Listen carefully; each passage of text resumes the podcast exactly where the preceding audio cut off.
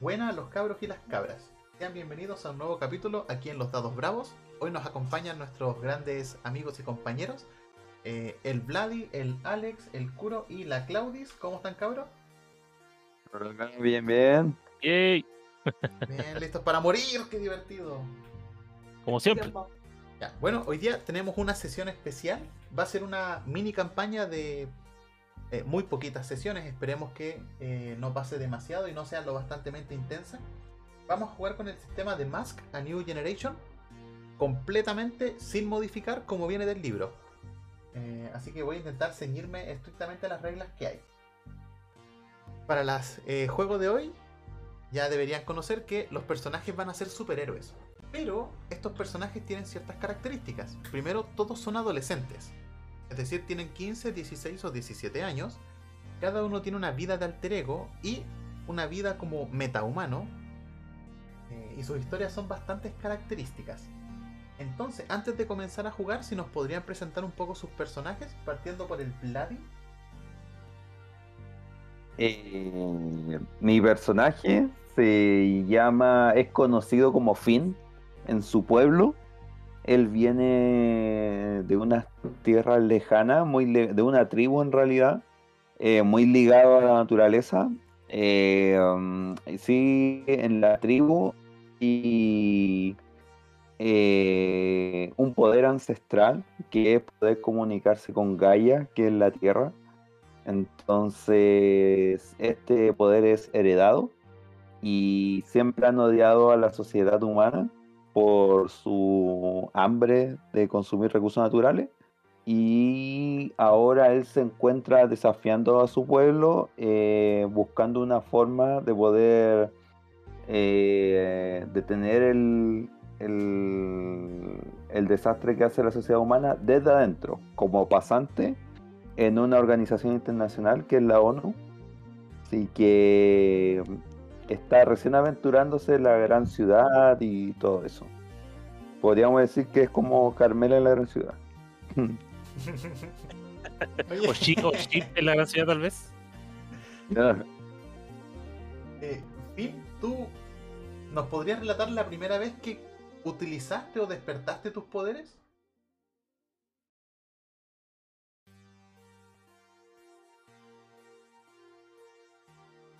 Oh, murió Finn. Ah, no, ah, esto, nuestra primera baja. Bueno, fue, fue bonito mientras duró. Fue vemos, bonito. adiós, claro, duren.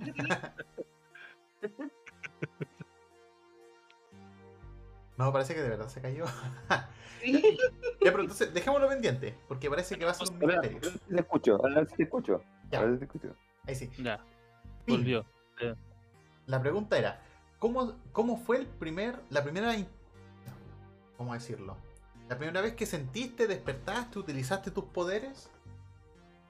Bueno, en el término del ritual de, de, de cuando me traspasaron los poderes de mi padre que era ya estaba como 80, 90 años, ya estaba demasiado viejo y yo tenía que asumir el liderazgo del, del pueblo ancestral. Eh, eh, cuéntanos un poquito más de la ceremonia. Bueno, la, la ceremonia eh, te prueba. eh, hay que utilizar diferentes elementos, los cuales te prueban diferentes características de ti si realmente eres merecedor para tener este poder. Entonces, por ejemplo, tienes que ir a buscar a una montaña muy alta eh, unas flores para poder hacer un ungüento. Tienes que tienes que ir a un desierto demasiado árido para buscar otro tipo, unas, unas rocas preciosas y así. Un montón de cosas que al fin y al cabo eh, el tan solo vivir a esta prueba te eh, es un honor y, por ende eres merecedor de, de poder heredar el poder del, de poder comunicarte con la con, con Gaia. Y a nivel físico, ¿cómo es Finn? Eh, Finn es un chico de 17 años, eh, moreno, eh, con bastante habilidad atlética producto de que como viene de una tribu, eh, no ocupan auto, claramente. Entonces, eh, bastante, puta, con, con un índice de grasa como de 12, así que bastante fornido, un metro ochenta se podría decir. Perfecto. Ya, y la última pregunta antes de seguir molestándote. ¿En el ritual que Finn estuvo, estuvo solo como participante o había más herederos? Eh,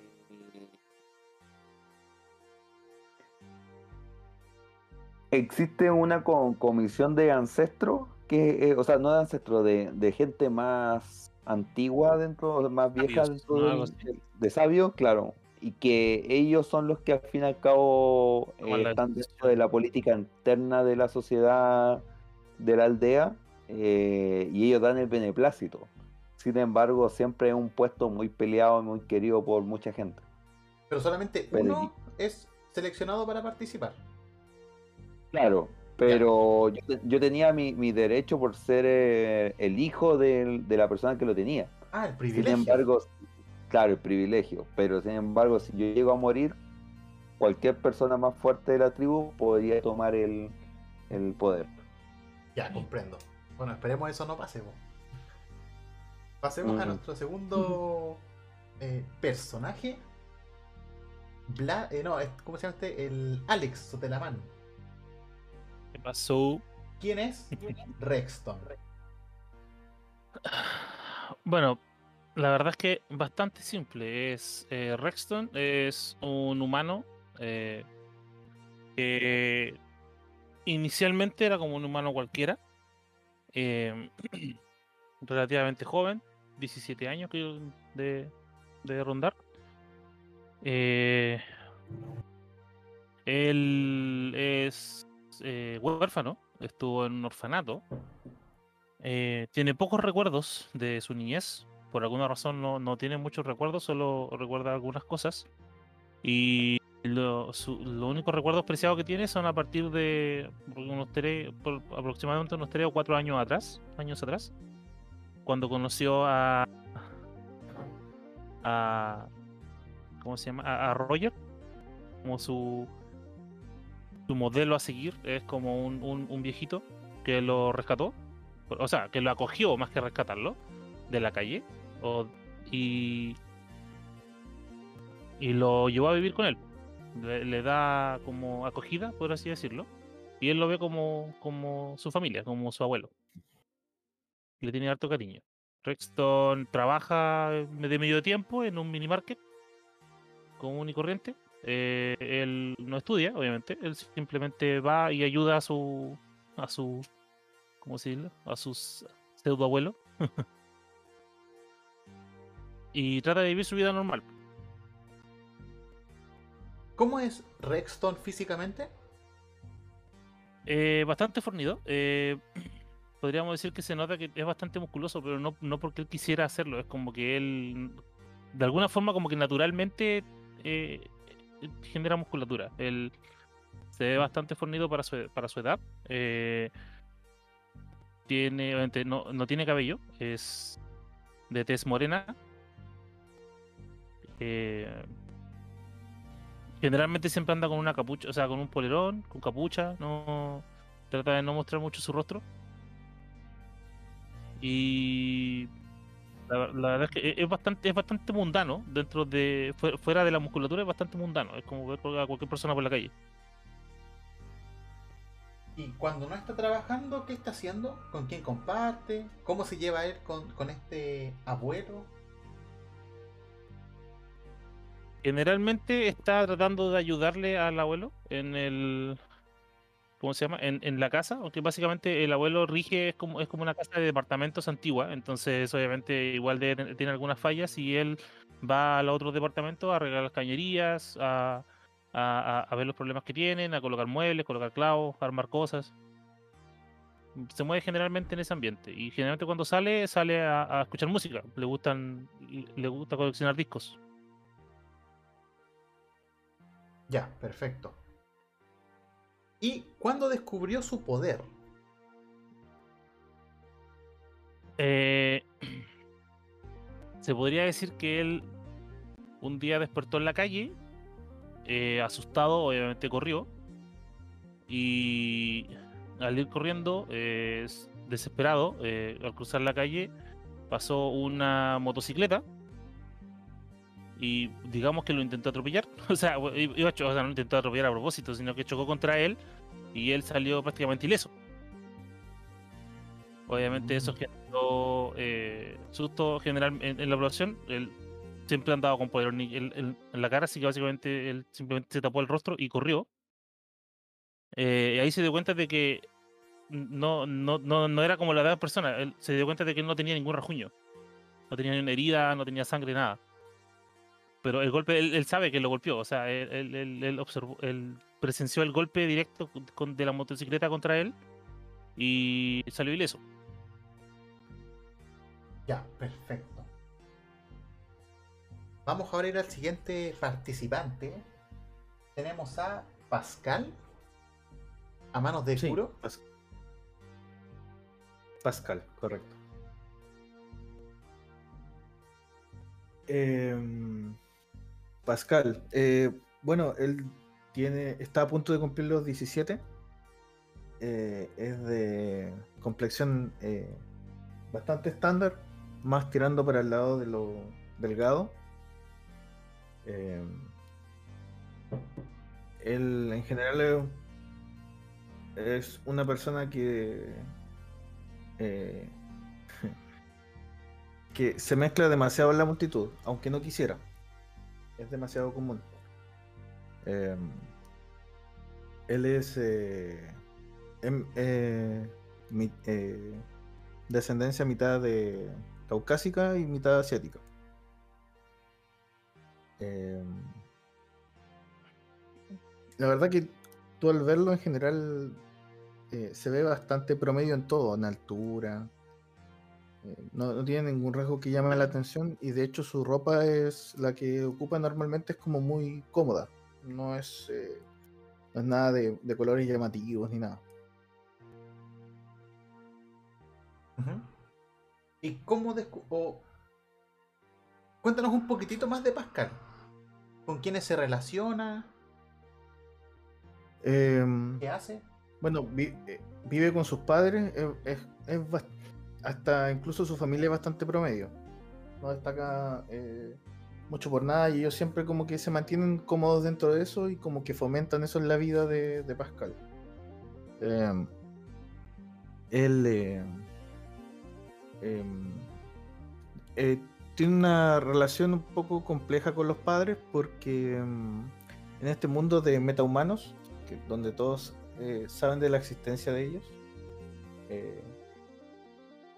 Eh, el, poder de Pascal eh, como que no convence mucho a los padres de que sea un poder más que simplemente una capacidad.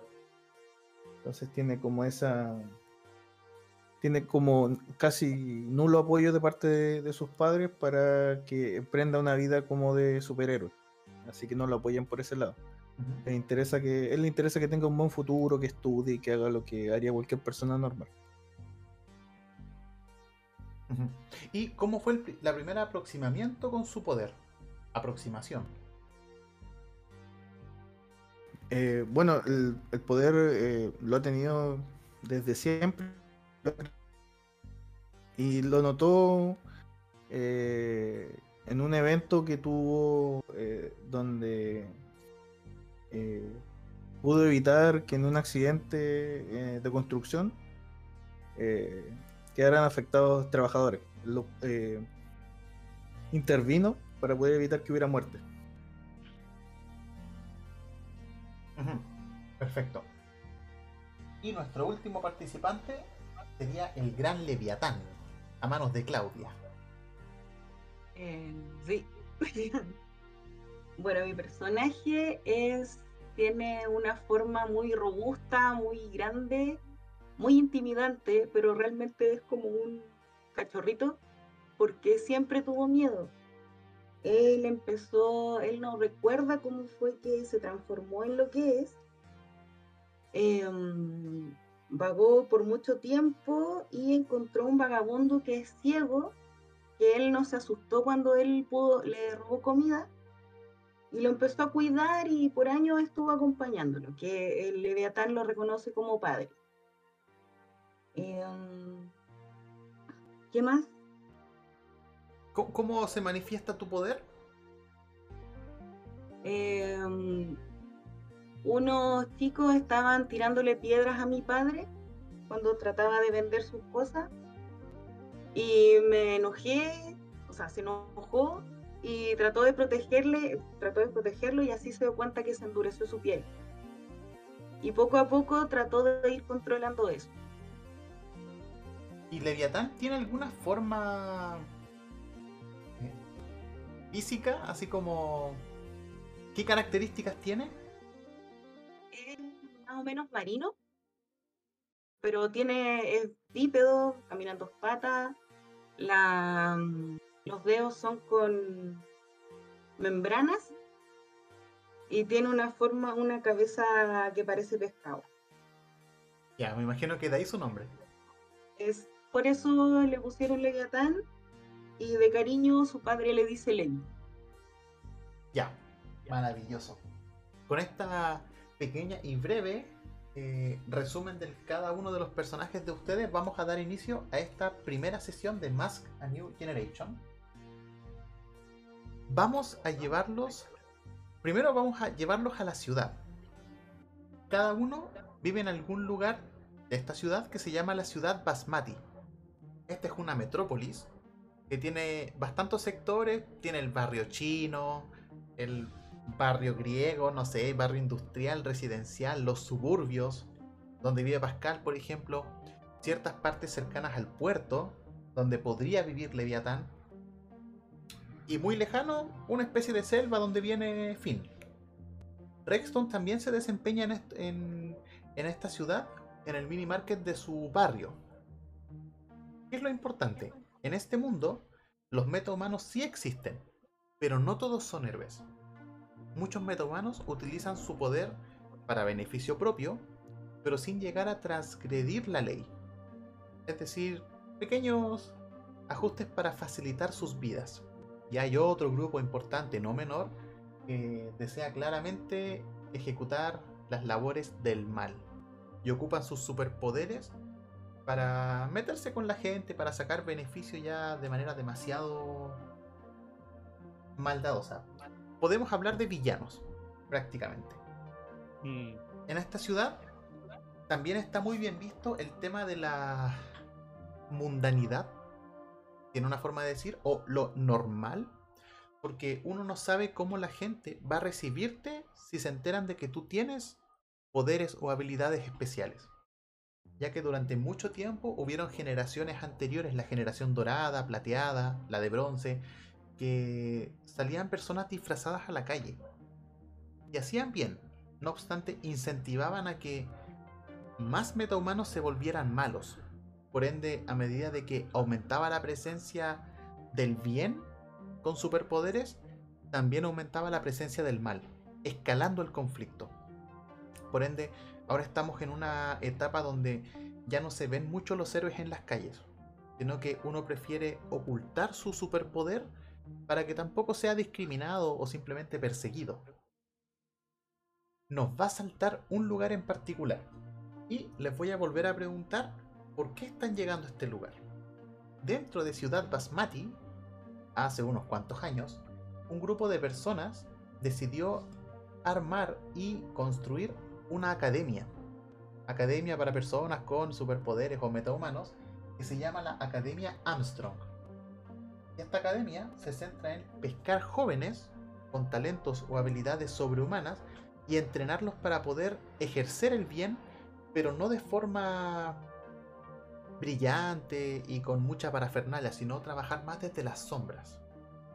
Si nos vamos imaginando como un paralelismo, podría ser como Boku no Hiro, pero en versión más secreta. Ya ustedes no están ahí para brillar bajo el foco y que los periodistas los entrevisten, sino que están más que nada porque creen en la idea de que pueden hacer bien con sus habilidades. A esta academia obviamente todos fueron aceptados, Vamos a comenzar en el primer día, pero me gustaría saber las motivaciones de sus personajes para ingresar a este lugar. Partiendo por Finn. Finn nos cuenta que es un, un heredero de su, de su poder, del legado, de una tribu lejana que está prácticamente en contra de la urbanización. ¿Por qué él le interesaría ingresar a esta academia?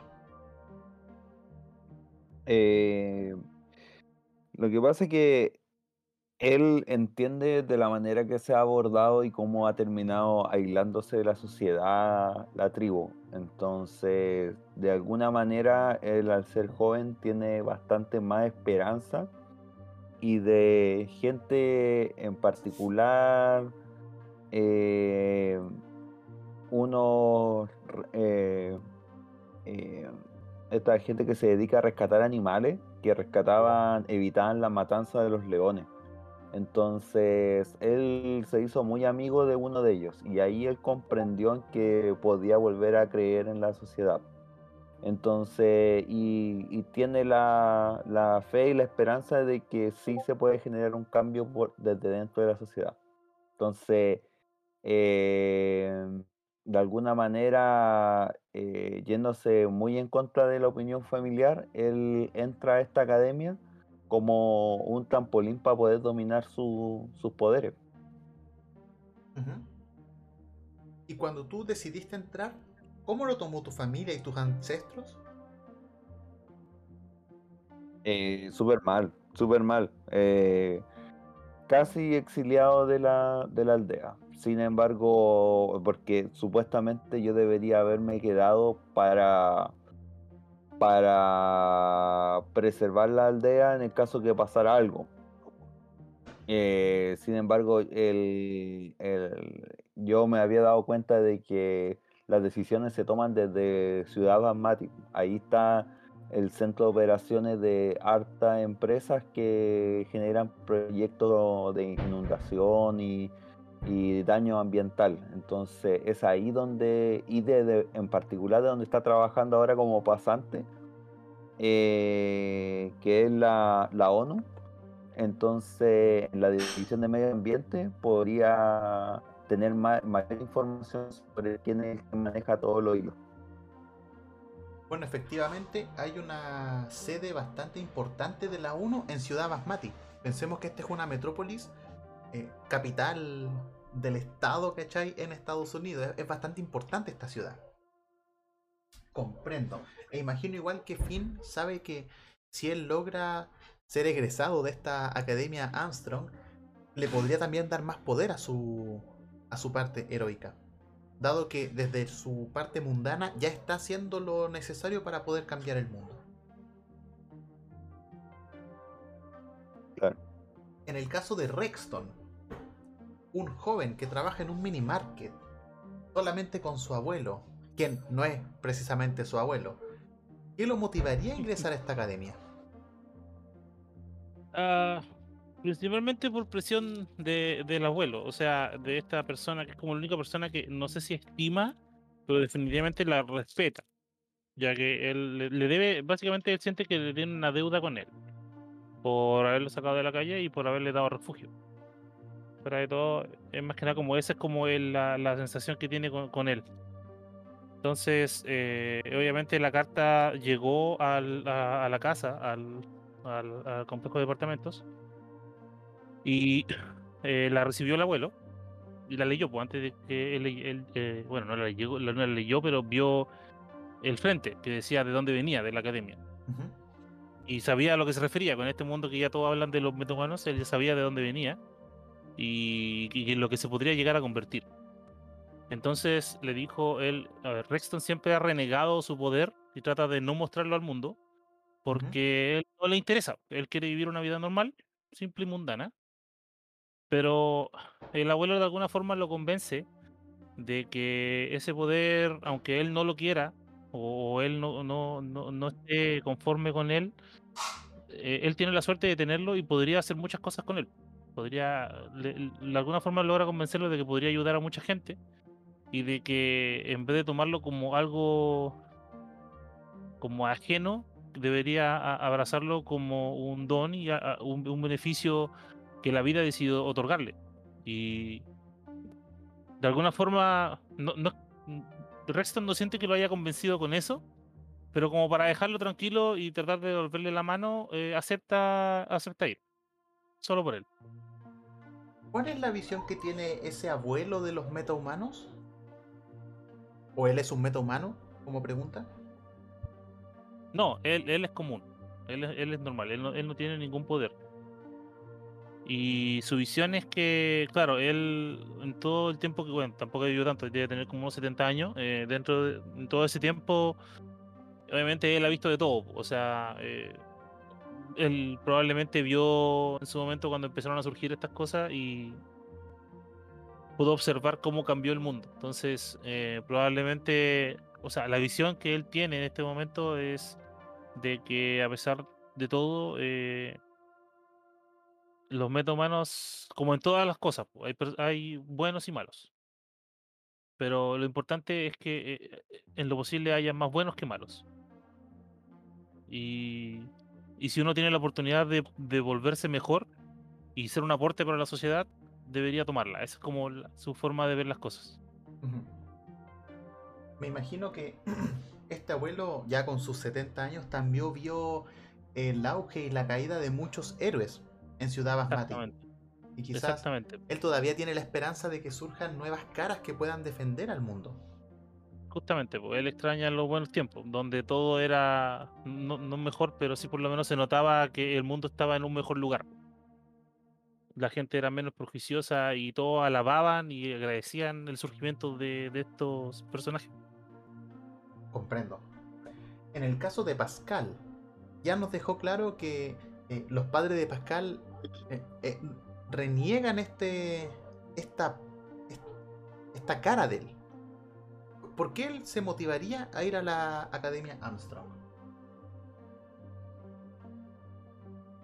En realidad su motivación viene de, de su poder, que le hace sentir como cierto nivel de responsabilidad, de, de saber que si no hace algo con él, hay gente que podría pagar el precio. Eh, no, es- tanto por siquiera por, por demostrarle algo a alguien, porque sabe que no tiene, no tiene el apoyo de sus padres, pero tampoco intenta demostrarles algo. Pero e- es eh, el hecho de saber que él tiene una capacidad con la que podría ayudar y la posibilidad de- o el pensamiento de, de que decidí no ayudar a alguien porque eh, era más cómodo, no es algo que, que lo dejaría dormir tranquilo. Entonces prefiere, eh, eh, si existe la posibilidad de encontrar alguien o algún lugar que le enseñe a, a sacarle provecho a, a esto de poder, mejor. Y ningún lugar mejor que la academia. Tengo dos consultas. Primero, ¿en algún momento Pascal ha sentido culpa porque algo pasó y él no pudo intervenir? Eh, sí, un poco, pero es más que nada porque eh, tiene tan arraigado eso eh, por parte de su familia de que lo que él tiene no es un poder, que en un principio no sentía responsabilidad ni, ni ninguna necesidad de hacer nada porque creía que eran ideas de él. Tal como le decían los papás, él no tenía ningún poder, solo capacidades. Y después cuando intervino, si bien eh, y pudo salvar gente, eh, si bien se sintió bien en el momento, después pensó en todas esas ocasiones, así que sintió un poco de culpa, pero sabe que no es completa responsabilidad de él. Ya, perfecto. Y la segunda es, eh, la Academia Armstrong es un lugar donde es más que nada como un internado. Pensemos en la Academia de X-Men para mutantes, donde tienen que trasladarse y vivir y asistir a clases y a talleres, etcétera, en ese lugar. ¿Cómo Pascal le propuso esto a sus papás o lo hizo a la mala? Eh, eh, les mintió básicamente. Les dijo que había ganado una beca y tenía que ir eh, de forma presencial a un internado. Eh, y para ello, eh, que es lo que más desean para, para su hijo, que es un buen futuro, eh, lo vieron como una buena posibilidad. como ellos están bien alejados del tema de los metahumanos, si bien los conocen y saben que interfieren y ah, no quieren que su familia esté metido en eso porque lo ven como un acto peligroso, no están muy informados al respecto. Entonces, traté de obviar la mayor cantidad de información indicándole que era algo que era para el mejor, estaba becado y todo. Y así que ahí está. está.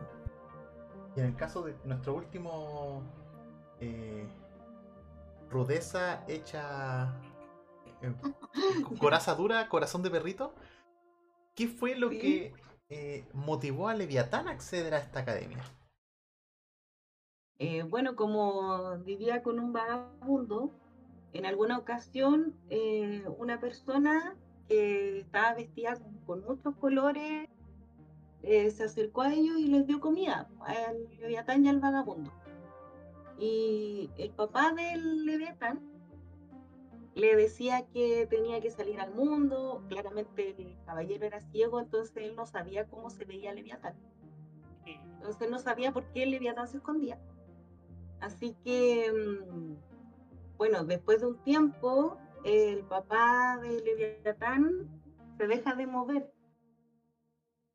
Porque Leviatán no entiende el concepto de, de morir, entonces eso como no, se dejó de mover.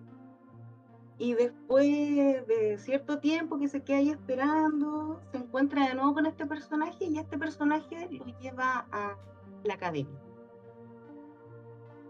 Ah, Ay, weón, ¿qué Es más triste que la chucha. Ay, sí, weón. ¿Qué? Hola, Yuya. no estaba listo para esto, yo quería acción. Puta, lo mataron. No, pero está muy bien, porque justo, justo, Bueno, justo. Ah, Ahora siento que mi personaje era basura, pero está bien. es un puto capitalista. No, pero afortunadamente para todo y para la trama, justo esa persona que fue a verte, si la pudiésemos descubrir, eh, viste ropajes rojos con detalles dorados, unas hombreras bastante pronunciadas y es un anciano. No, no se puede estimar su edad, pero es un anciano con una cara dulce, tierna, que fue la persona que te invitó. De hecho, fue alguien que te estaba siguiendo de hace rato. Y constantemente utilizaba eh, maneras extrañas para mandarles comida a ti y a ese vagabundo. Porque... ¿Tú no sabes nada de quién era ese vagabundo? No, no, solo sé que él, él me cuidó y me protegió, pero solamente yo lo reconocía como mi padre. Ya. Voy a tener que hablar así como... No sé, parece que cambiar el. Hola. Ese será un misterio que descubriremos en el futuro. Ya. Todos están. Vamos a hacer un pequeño salto de tiempo. Ya todos están en la academia. Es el primer día, suenan las campanas. Y todos son reunidos en el salón principal para recibir al director, que les va a dar la bienvenida. Yo me imagino que. Yo me imagino que si estuviéramos ahí, habrían 100, 200 jóvenes, todos adolescentes con diferentes poderes, con diferentes cuerpos, manipulando cosas. No faltan los chistosos que están haciendo travesuras, los medios ñoños que están sentados en primer lugar. Cada uno siente que esto es extraño, porque son gente que está muy cómoda con su poder. No los ocultan, de hecho, les gusta hacer gracias y les gusta ser vistos.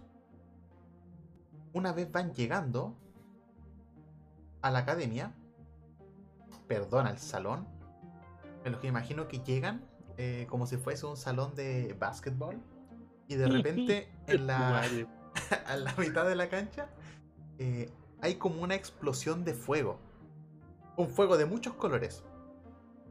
Y aparece una Leviatán figura. se hace- Se hizo pipí. Y aparece una figura sea, con esto. bolita en un- Claro, Levi- Leviatán probablemente se asuste del fuego.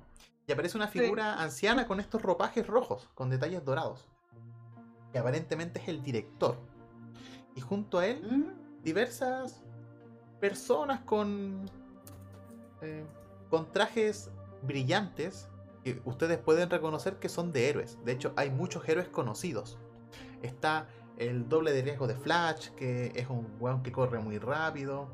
Está- Hay un marciano que es de color verde. Hay una mujer que dicen que es la diosa de la guerra. Está Homelander, mi héroe. Y hay diversas encarnaciones de héroes. Obviamente ustedes están con ropa normal porque están, acaban de llegar desde el, desde el mundo mundano, por así decirlo. Y una vez están ahí, esta persona les dice... ¡Silencio! Y todos se quedan callados. Sienten que su, fuerte, su voz se escucha mucho más fuerte de lo normal. Y les empieza a dar la lata del primer día que a todos nos fastidia en las clases. Bienvenidos nuevos alumnos y alumnas a un año más en esta academia. La academia que yo fundé hace muchos años. No me voy a demorar mucho. Cada uno entrará al rango 1, que son los novatos. O como les decimos nosotros, los gorriones. O la carnada. Se probarán sus habilidades en una serie de pruebas eh, sencillas para determinar su grupo.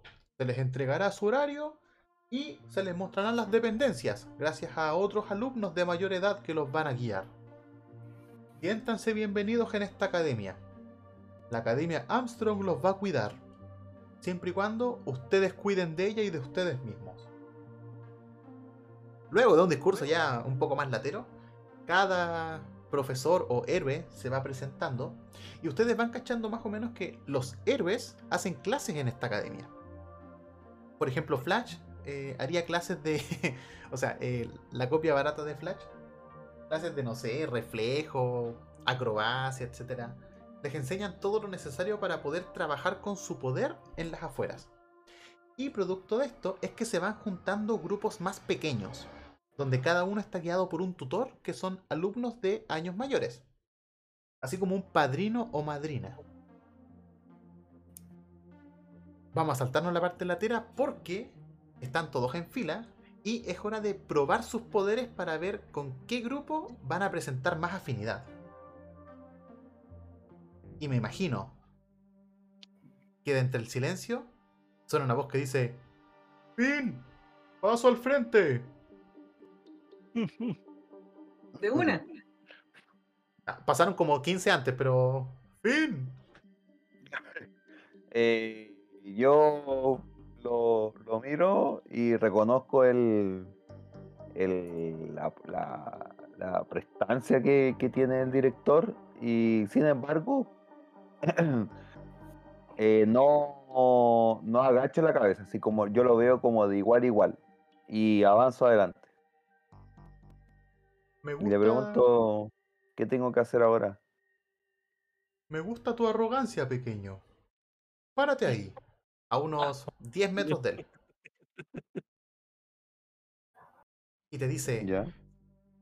Es hora de probar tus poderes, así como los otros estudiantes se han salvado. Vamos a definir cuáles son sus mejores compañeros, en base a lo que todos vamos a observar. Y de su mano, junta... Ah, todo esto yo me lo imagino como el señor... Como el... El avatar Roku. ¿Ya? Ya, así lo tengo en la mente, terrible bacán. Entonces, él junta su mano y es como que junta su dedo índice con su pulgar y empieza a generar una pequeña bola de un color brillante que empieza a girar. Y te dice, Finn, al igual que los otros estudiantes, tu prueba será detener este proyectil. Veremos si tu actitud puede igualar tus poderes. Mm, Yo en ese momento, eh, cuando veo que está invocando esta suerte de energía, eh, me agacho y coloco las palmas de mis manos con, con los pies eh, y trato de conectarme con la tierra. Y, y de ahí empiezo a generar eh, rama o, o pequeños troncos de forma como cruzada, como X, para que vayan eh, deteniendo el paso de este poder cuando sea lanzado. Hazme una tirada por Freak. en este juego de Mask a New Generation, mientras sale el dado, eh, hay ciertos atributos que se van utilizando con los poderes que uno tiene. En este caso, el atributo Freak se ocupa cada vez que alguien desea desatar sus poderes. Me imagino que Finn, al momento de poner sus manos en, en la tierra, cual Edward Elric, empiezan a salir una especie de ramas que van ensanchándose, generando una barrera entre él. Y de repente, todos pueden ver que esta canica de energía que tenía el director H, les dije que se llamaba así o no? No, pero estaba en el, en el Ah, cuadrito salía. Ah, ya, director Ash de Ash de ceniza. Entonces, eh, esta canica que tenía en la mano de repente sale disparada a una velocidad impresionante. Y atraviesa todas las ramas que tiene. que logró invocar Finn. Y al momento de que está por llegar a tu cara, se deshace. Como una especie de polvito. Y te dice. Muy bien, muy bien. Te falta un poco más de resistencia, pero reaccionaste bien. Siguiente. Y mira a Ya Bueno, Rexon obviamente está con un polerón, con las manos así como en el bolsillo, los bolsillos de adelante, así parado nomás. Lo mira y se acerca. Tenemos un mudo, parece. Comienza a armar la canica y te dice la misma instrucción. Deberás detenerla o desviarla, eliminarla, protegerte, lo que tú quieras. Avísame cuando estés listo. Es como que estoy parado así, miro, miro como para los lados así. Ok. Esta persona, el director, te mira y esboza una leve sonrisa. Mientras tanto, tírame por... Eh, ¿Qué vas a hacer? Quedarme parado. Ya, tira por Savior. Con las manos en los bolsillos. Ya. Cuando utilizamos la característica de Savior o Salvador es cuando nosotros vamos a defender. Donde lo más importante es defender más que el poder que utilizamos. Como vos vaya a quedarte choro nomás, plantando cara, vamos a utilizar este atributo. Al momento de que está el director viéndote, sonríe un poco y la canica comienza a ensancharse. Y ya no tiene la forma de una canica, sino tiene la forma casi como de un Rasengan, así como a nivel de palma de la mano. Lo tira, sale volando, te llega y saca muchas chispas que incluso llegan a pseudo lastimar, entre comillas, a las personas que están más cercanas a ti. Y luego de que se comienza a disipar el humo, podemos ver de que está Rexton al medio, con las manos en los bolsillos, y en todo su abdomen hay un agujero en su ropa. Y podemos ver sus abdominales bien marcados ahí detrás, color chocolate, con una gota de sudor que le da un poquito más de brillo con la contraluz que está iluminándolo. Y te dice... Se puso hot. Se puso claro, más 18. So sexy. El director te dice... Bien, bien. Parece que este año nos están tocando hartos talentos. Siguiente. Me debes una chaqueta, viejo. Y me devuelvas. Podrás sacar una de los objetos perdidos. Eh, Me gusta. empieza a ver, dice... Pascal. Y eh, est- estoy con unos audífonos grandes puestos. eh, así que eh, me los saco y digo, ¿me llamó? Paso al frente. Ok. Paso así, bien entusiasmado. Ya sabes la instrucción, me imagino. Tienes que esquivar, detener, reflejar, destruir, etc. Este objeto. Y comienza nuevamente a armar, una canica pequeña de energía en su, entre su dedo índice y su pulgar. ¿Qué va a hacer Pascal? Eh, yo voy a esquivarlo. ¿Ya? ¿Con, tus, ¿Con tu poder o simplemente vaya a esquivarlo a lo choro? No con mi poder. Voy a tratar de, de ocuparlo. Voy a tratar de quedarme de pie ahí hasta y evitar eh, tratar de evitarla eh, de acuerdo a lo que yo creo que el, el curso que debería seguir. Ya, perfecto. Necesito que me tires entonces. Mira, te voy a dejar decidir. Puedes tirar por Savior o por Superior. Eh, voy a tirar por Savior. Ya, perfecto. Esta- entonces, esta esquivación, eh, el momento de esquivar, lo vas a tomar como, una def- como un movimiento defensivo. Correcto. Perfecto. Eh, tira por mientras. En esto, el director comienza a extender sus otros dedos y el resto puede ver de que comienza a aparecer una canica de energía en cada punta de sus dedos. Es decir, ya no tiene una, sino que tiene cinco. ¿Tengo que poner el, el bonus de 2 o lo No, coloco cero Eh, nomás? dejar cero. El 2 ya está considerado. Y tiene, ahora tiene cinco canicas en la punta de sus dedos rodando a gran velocidad y te dispara las 5, pero van en direcciones casi aleatorias. Si pudiéramos ver en cámara lenta lo que está pasando, ¿cómo Pascal las esquivaría? ¿Qué es lo que él está viendo? Eh, a medida que va, en el momento que va a lanzar las canicas, eh, eh, empiezo a ver eh, todos los caminos posibles que puede tomar la canica y veo los que son los más probables y trato de posicionarme donde no están. ¿Y cómo ves esto? Como si fuesen hilos, sonidos, aromas, colores.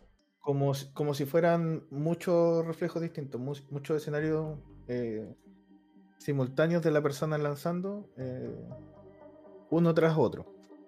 Y veo los que, los que más se repiten. Ya, perfecto.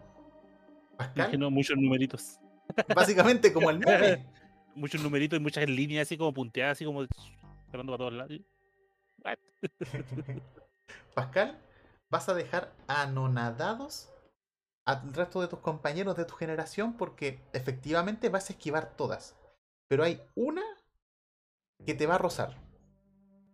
Te, Me imagino que te va a rozar la mejilla, donde no te va a dejar solamente como una marca de cenizas, ah, Ash, pero no te va a hacer ningún daño. Impresionante, joven. Impresionante. Ay, eso pica. puede seguir su camino a escuchar su música.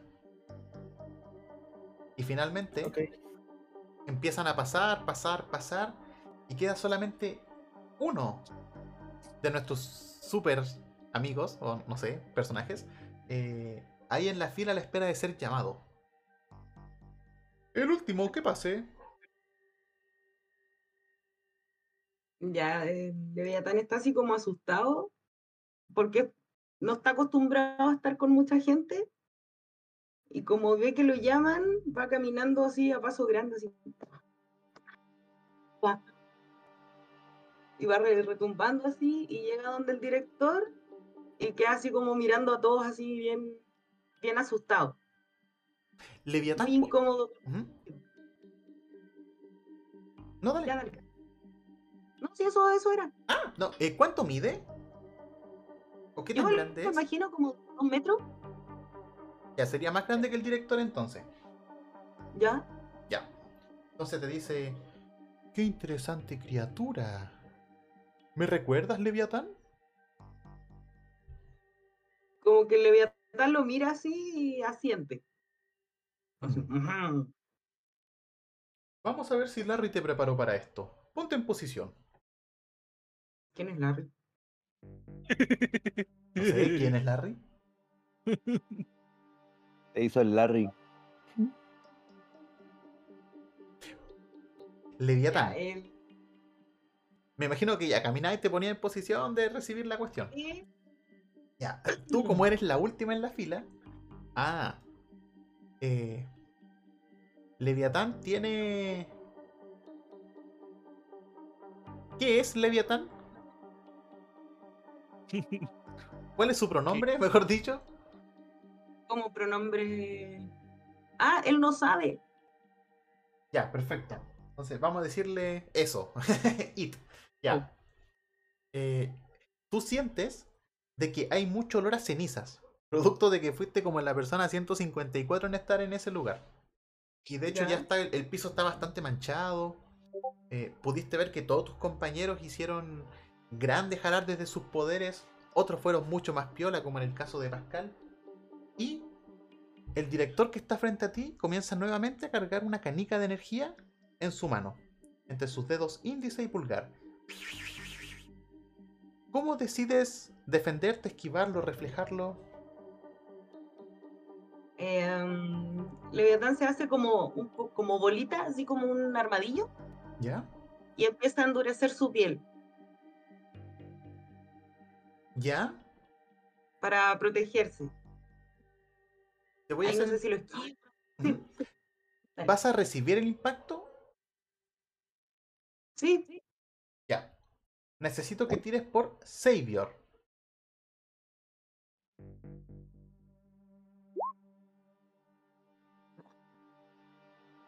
Todos los que están ahí o que han pasado por la prueba ya se fueron, pues imaginen que llevan como 4 horas.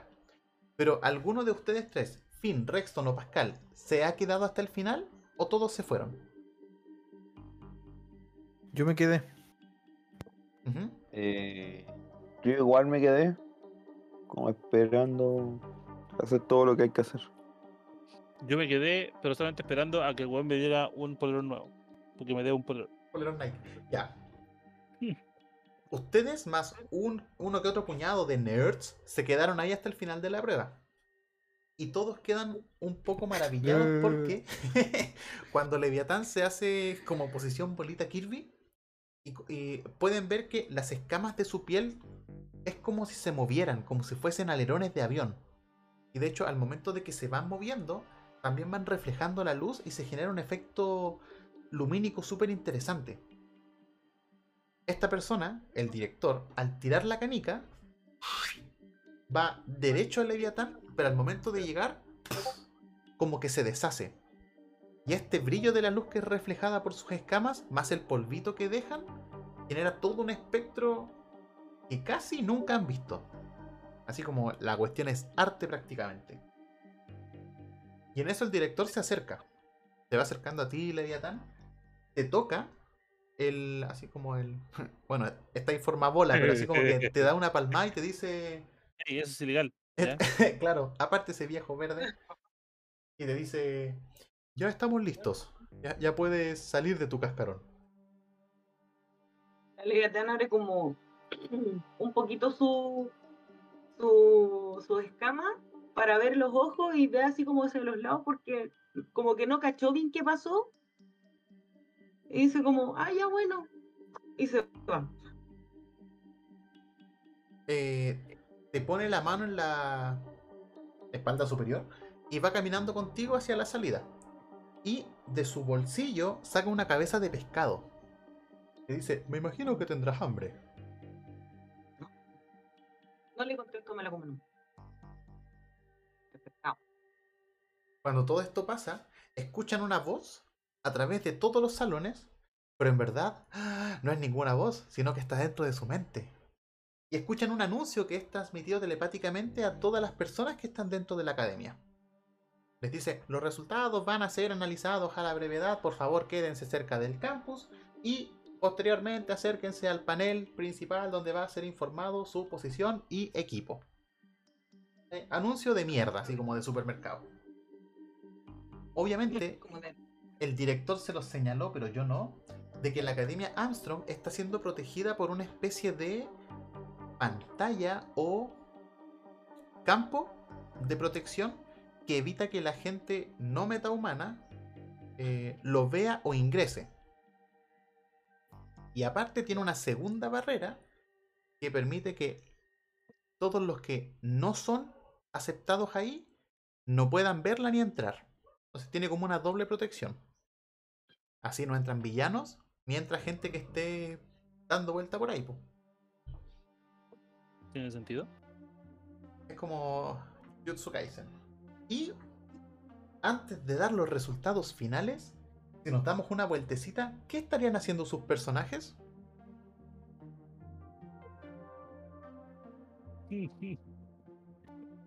Estoy pidiendo mi polerón al viejo. Ya me imagino a Rexton caminando de aquí para allá con un hoyo en la guata. ¿Alguno de ustedes se acercaría a alguno de ustedes? Yo me iría directamente a la, a la pizarra donde dijeron que iban a publicar los, los grupos. ¿Ya? Pero imaginemos que falta un poquito para que llegue la publicación. ¿Te quedarías ahí esperando? Sí, así como de la responsabilidad que tiene para saber, como que siempre prioriza lo que tiene que hacer más de lo de la gana de hacer cualquier cosa. Como, como le ordenaron ir para allá, allá va.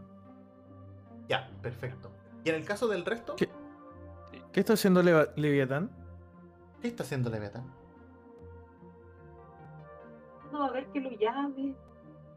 Está así como en un arbolito, está así como ahí esperando nomás, mirando maripositas. Es como un tranquilo. Eh, a él, a él lo llamaron Leviatán cuando pasó al- a, a la prueba, ¿cierto? Sí, Sí, su, su nombre. eh, su nombre es Leviatán. Les voy a dar una pequeña reseña de sus personajes. Por si acaso. ¿Les aparece? ¿dónde, dónde, dónde? Ahora recién aparece. Ahí me aparece el mío nomás.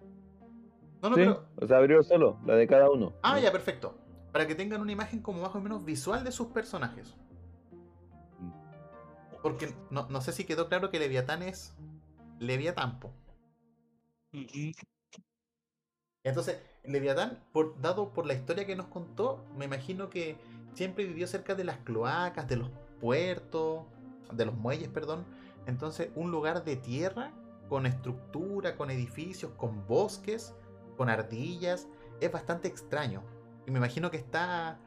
Eh, todo es sorpresa para él o ella. Tratando, de conocer lo que hay. Viendo bichitos, ahí está como viendo la tierra, viendo los árboles, los nidos que hacen los pájaros. Primera vez que lo veo. Es tan tierno. Pascal, ¿deseas hacer algo? Ya que sabes qué está haciendo. ¿Yo? ¿Sí? ¿Qué preguntaste? Quiero, eh, quiero observarlo. Lo que pasa es que me llama la atención porque los demás se ven normales, pero él, su apariencia física es distinta. Es feo. FI. Ah, básicamente. Está lejos, lejos de la mano de Dios. No, no es tanto eso, sino No. que me llama la atención porque no, no estoy acostumbrado a. O sea, no he visto un metahumano que estuviera así como en ese estado. No sé, pues si es que algunos se transforman o qué sé yo. No, no había visto a alguien así. Generalmente había visto como metahumanos normales con poderes, pero apariencia física regular. Oye, ¿Quién pero ¿cómo es? ¿Cómo es? Yo no he visto fotos. Es feíto. Es como la que está en el Discord, ese como eh, de pescado. Sí, ese. Sí. Ah, ya. Es como, como el secreto del agua, la forma del agua. Sí, pero más, más robustito. Es como el Más. Abe de Hellboy. Pero más Ah, grotesco. Más robustito. Sí, más rellenito. Ya, entonces, para esta ocasión, cada uno va a tener su pequeño tiempo. Me imagino que Rexton va a encontrar un polerón Adidas así en la ropa perdida. Pascal está observando a Leviatán que está. eh, Leviatán, tú, Jugando con. eh, claro, tú cómo conoces cosas, las tocas, las muerdes, las observas. eh, las empieza a ver y de repente también prueba si son comestibles. Pues se mete alguna flor en la boca.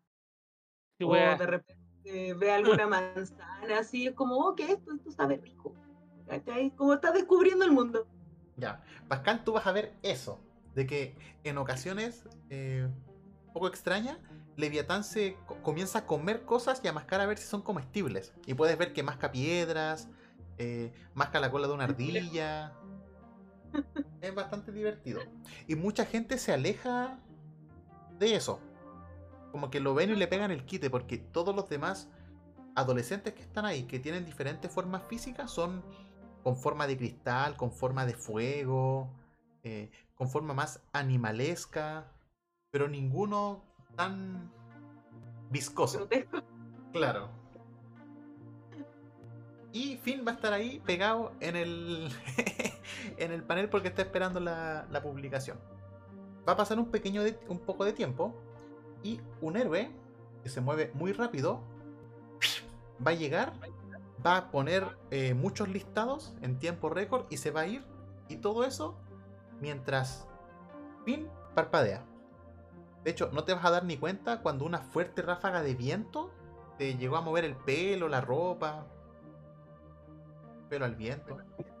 Yo me sorprendo porque eh, toda mi infancia pude sentir cómo corrían las gacelas tan solo al tener los pies en la tierra.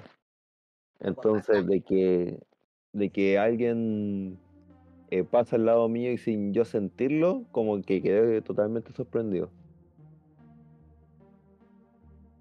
Una vez están los resultados puestos en la pizarra, la gente comienza a acercarse, comienzan a irse. Hay algunos que se conocen de antes, así que se saludan. Eh, las decisiones de la unión de estos equipos de estudio eh, se consideraron distintas variables. Por alguna razón, sorpresa, ustedes cuatro quedaron en el mismo equipo. Ah, ah. El equipo número 32. Y este equipo sale Sí. que tienen un tutor que se llama Jueves. Un nombre bastante extraño. jueves. Jueves.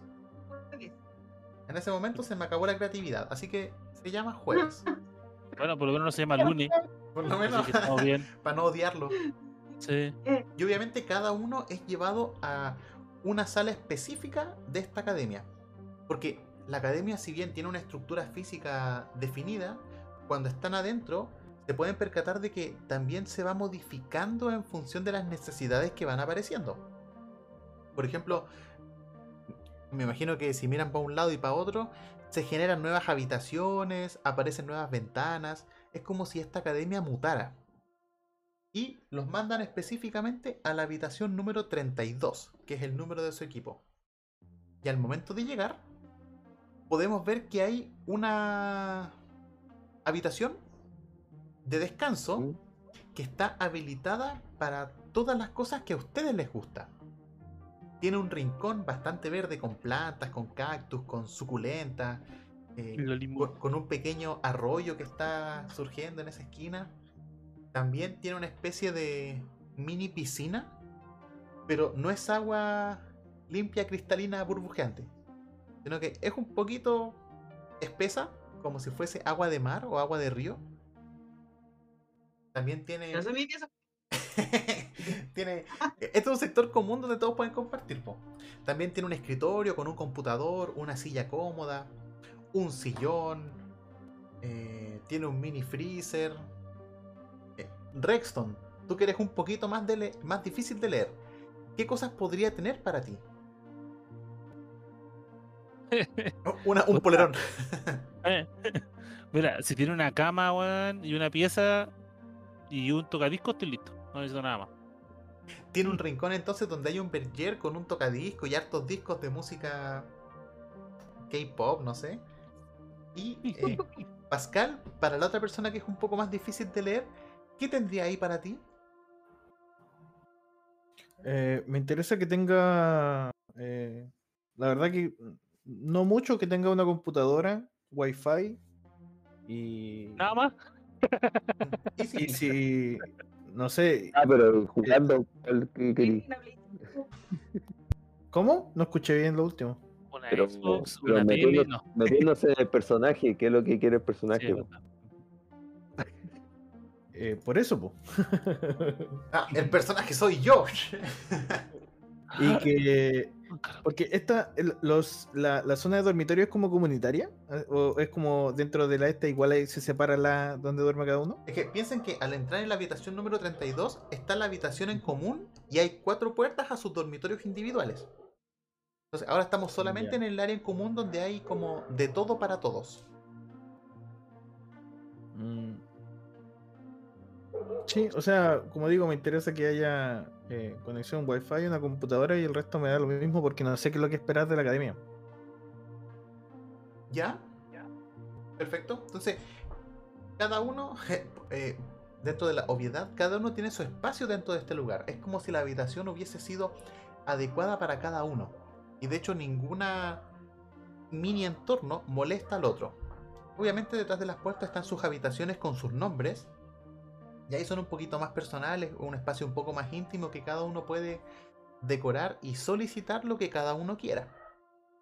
Al momento de entrar, tienen una tele en el área común, en la pegada en la pared, que les avisa un mensaje que dice eh, pronto llegará su tutor, por favor pónganse cómodos y esperen.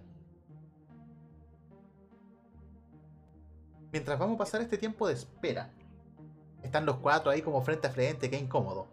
¿Desean compartir algo? Yo pesco, me voy a mi pieza y, y me encierro. ¿Ya? Rexon se va directamente a su dormitorio. Quedarían tres en la habitación. Eh, No, quiero, así como- Ah, perdón. quiero, quiero pararme y echar una mirada a la pieza que debería ser la mía. Quiero ver si hay una tele dentro. ¿Ya? Descríbeme tú cómo sería tu pieza. Ah, me imagino que hay. eh, es una pieza que no tiene ventana.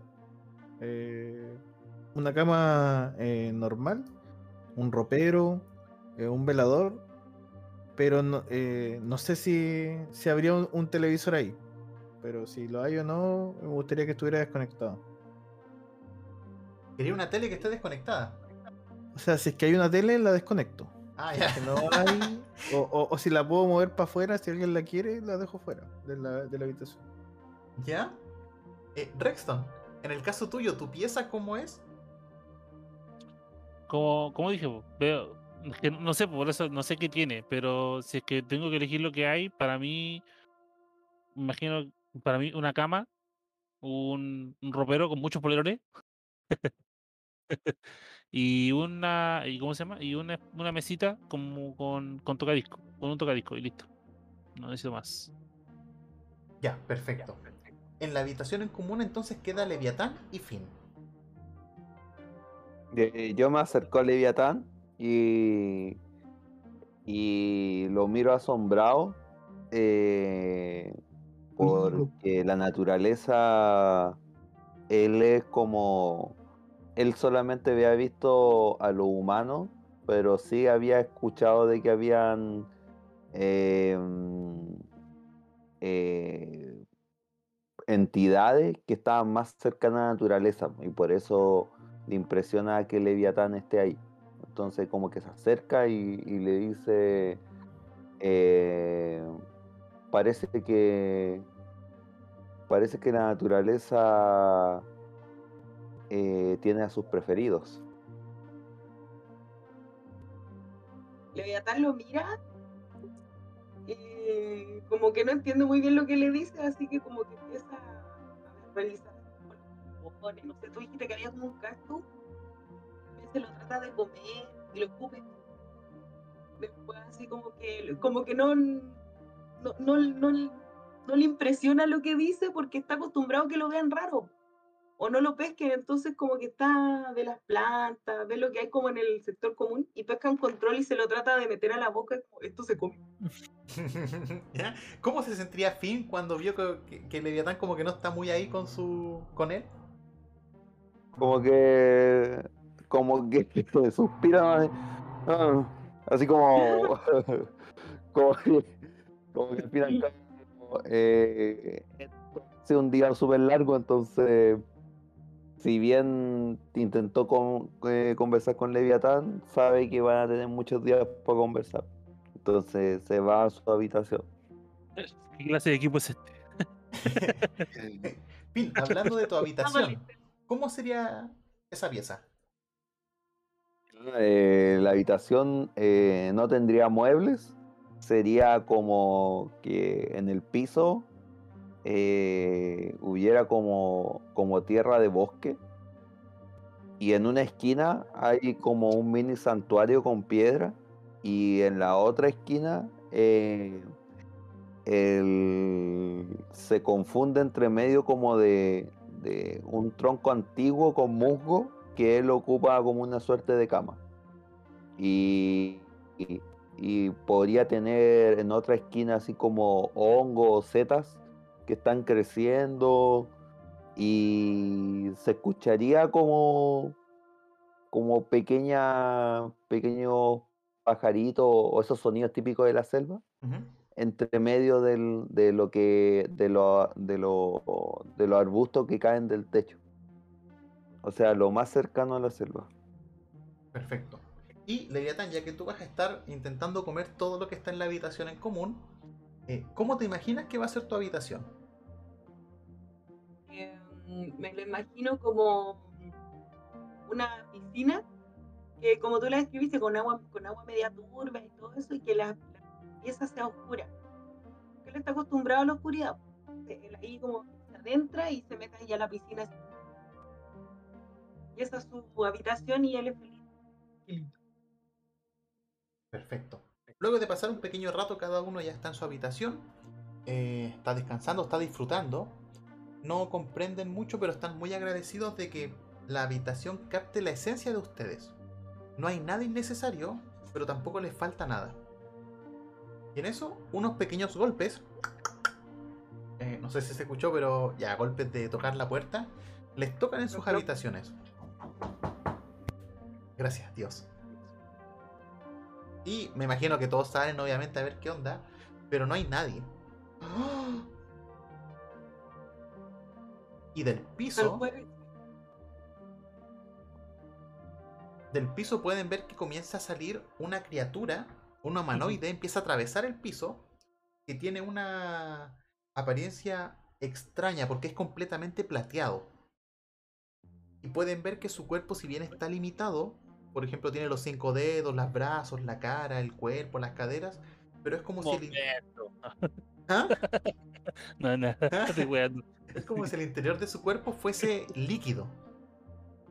Es una, es una imagen súper extraña. Y va apareciendo y en su mano tiene una bolsa que dice Bob's Burger. Y las deja en la mesa del centro.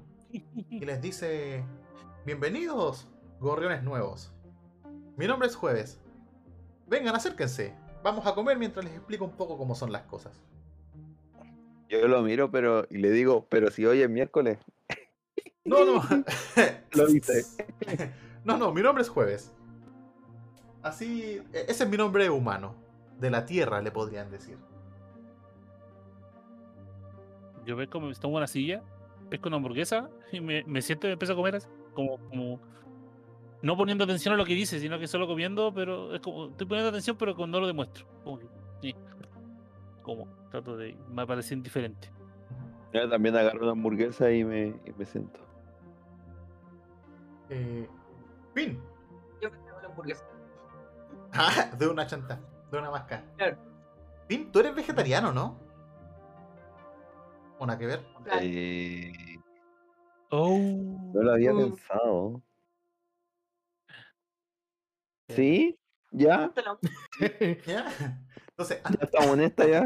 antes de comértela, te dice, no, no, espera, espera, acá tengo la tuya. Eh, me dijeron por interno que no comes carne y te pasa una hamburguesa especial de tofu, no sé, algo así. Qué rico. Eh, Ahí digo, se agradece, se, se agradece el, el, el detalle. Y, y me empiezo a comer la hamburguesa. Gracias a unos metahumanos que están acá en la... Bueno, a unos profesores héroes, conocemos hartas cosas de ustedes. Así que no tengan miedo si en algún momento todo pareciera perfecto para cada uno. De hecho, así de- como, Ah, así de- disfrázalo como quieras. Perdón, disfrázalo como quieras, pero a mí me suena a acosadores. Eh, no, no, esas son costumbres bastante extrañas en los seres humanos. Eh, piénsalo como una ayuda inicial. Lo que tú digas. Bueno, como les mencioné, mi nombre es Jueves. Eh, yo no soy de esta tierra, obviamente, como pueden ver. Soy de un planeta muy, muy lejano. Y soy también estudiante de esta academia. De hecho, soy el tutor de su grupo, del número 32. Quería que nos conociéramos y por eso le estoy invitando a este almuerzo que me han contado que es una tradición bastante importante entre, entre ustedes.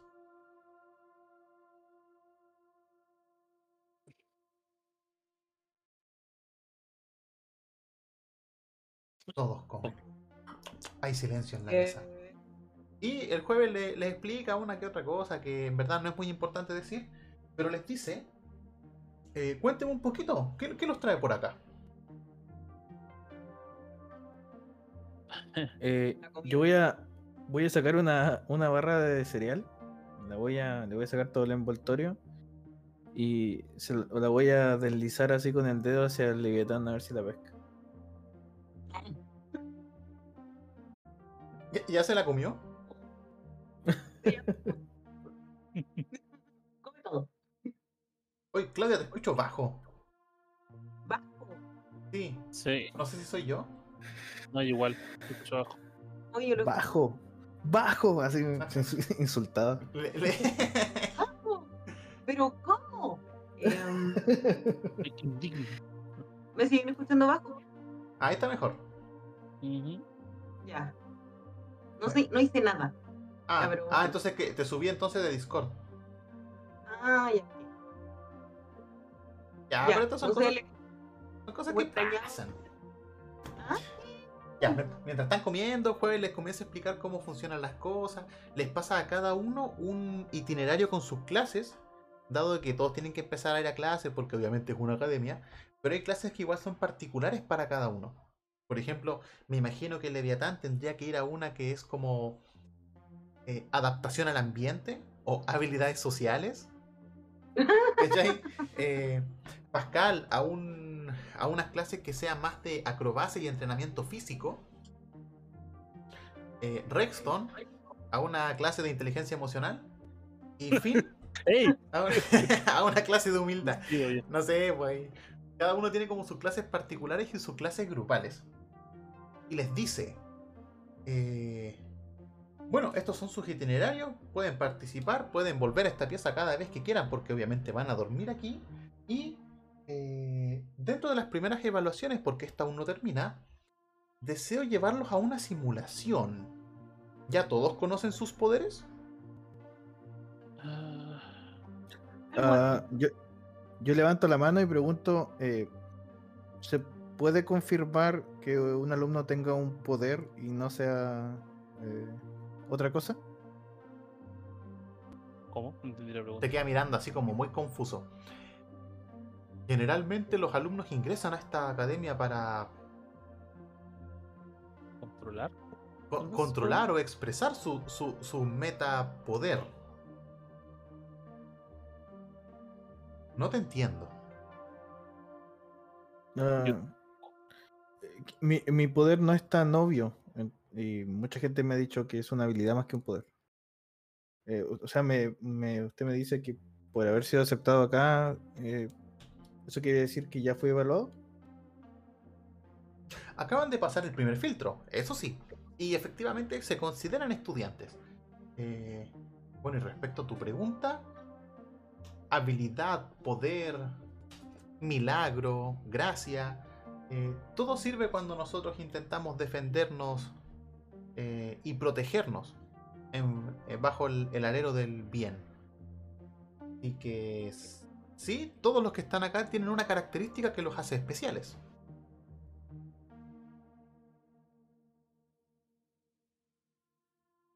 Leviatán los empieza a oler a todas.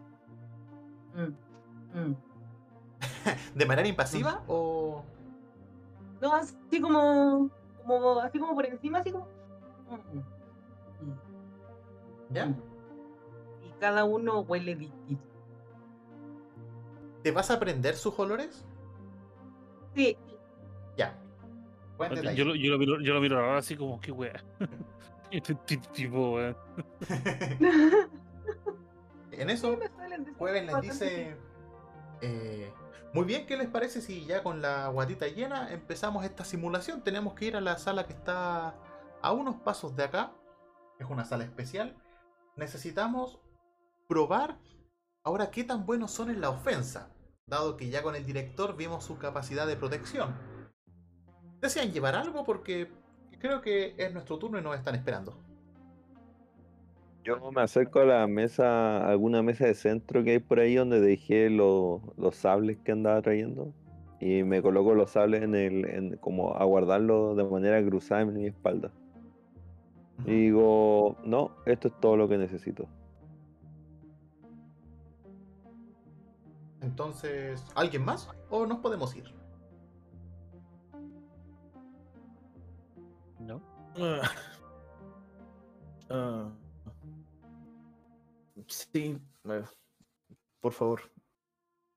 Estoy. Eh, estoy acostumbrado al entrenamiento físico mucho, estoy bastante cansado. Ah, Ya en la noche podrán descansar. Y pueden ver que este que jueves eh, se dirige hacia la salida, pero no abre la puerta, sino que su cuerpo como que traspasa de una manera como muy blob la puerta. Casi como si fuera Vision cuando se pone medio intangible. Y mientras lo van siguiendo, van por un pasillo, giran a la izquierda, a la izquierda de nuevo, después a la derecha, y llegan a una puerta que se abre, que son dos puertas, y que dice Salón de Simulación. Obviamente hay una luz verde que indica que está siendo, que está disponible para ser utilizado. Y en ese momento jueves ingresas unos códigos en una computadora que está al lado de la puerta. Se abre y pueden proceder a ingresar. Una vez... Ah, me imagino que todos ingresan, ¿po no? sí. Sí, patán el poto nomás, todos ingresan. Y se les va a elaborar una situación. ¿Puedo elegir? Y, y escuchan y escuchan por los altavoces que Jueves les habla y les dice eh, muy bien, se les van a dar algunos datos eh, pero también se les va a dar un momento para que puedan planificar su estrategia me imagino que todos vieron en las partes de pruebas cómo trabajaron, lo que hicieron eh, lo que pueden esperar del otro así que les voy a dar los datos y comienza a, aparecer como una especie de holograma frente a ustedes. Imaginemos que esta sala es blanca. Es bien grande y es blanca. Y, y aparece un diagrama una proyección frente a ustedes con un pequeño mapa. Les voy a ir describiendo cómo es este mapa. Antes de que saltemos ahí. Es un mapa que aparentemente está en una zona desértica. Tiene barreras. Y la instrucción que Jueves les dice es, vamos a simular una, eh, ¿cómo lo dicen ustedes? Una... Eso donde están los militares. Con cohetes y autos. ¿Una zona de guerra? Cercano. Eh, cercano. Es como una estación. ¿Una cam- ¿Un campamento? Campamento. Podría ser esa palabra. Aún estoy aprendiendo ciertos vocablos. Y, y este campamento es militar y, y van a haber unos robots. No se preocupen. Toda esta simulación va a ser creada. Pero tengan cuidado porque el riesgo podría ser real. Dentro de este campamento hay muchas cosas. Eh, hay cinco personas que necesitan su ayuda. Les recuerdo, no son personas reales, pero mientras más salven y estén vivas, más puntaje tendrán. Estas personas están repartidas por, la, por las ubicaciones y están resguardadas por estos robots. Van a empezar afuera de este campamento y eh, les dejo a ustedes la decisión de cómo proceder. Se corta la comunicación. ¿Desean elaborar un plan entre todos? ¿O los lanzamos y cada uno hace lo que quiere? Em, ¿Qué información nos, nos dieron así específica de.? O nos dieron una hoja nada más y fue como. Eh, fue una, una proyección ok. 3D. Es un campamento que tiene murallas, Ujú. que adentro hay diferentes edificios y hay cinco personas que necesitan ser salvadas. Pero la mostró así como puntos brillantes, una cosa así como decía en este edificio. ¿O, No. solo nos dijo hay cinco nomás y ustedes no saben dónde están? Solamente hay cinco. Ustedes deben descubrir dónde están y salvarlas. Y aparte hay robots. Entonces nos explicó cuál es la amenaza. eh, solamente les dijo que hay robots ubicados por ahí que están eh, representando a los villanos. Ok.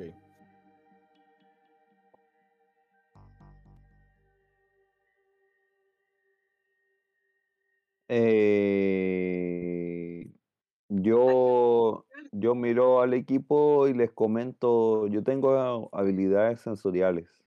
Podríamos crear un ataque en conjunto.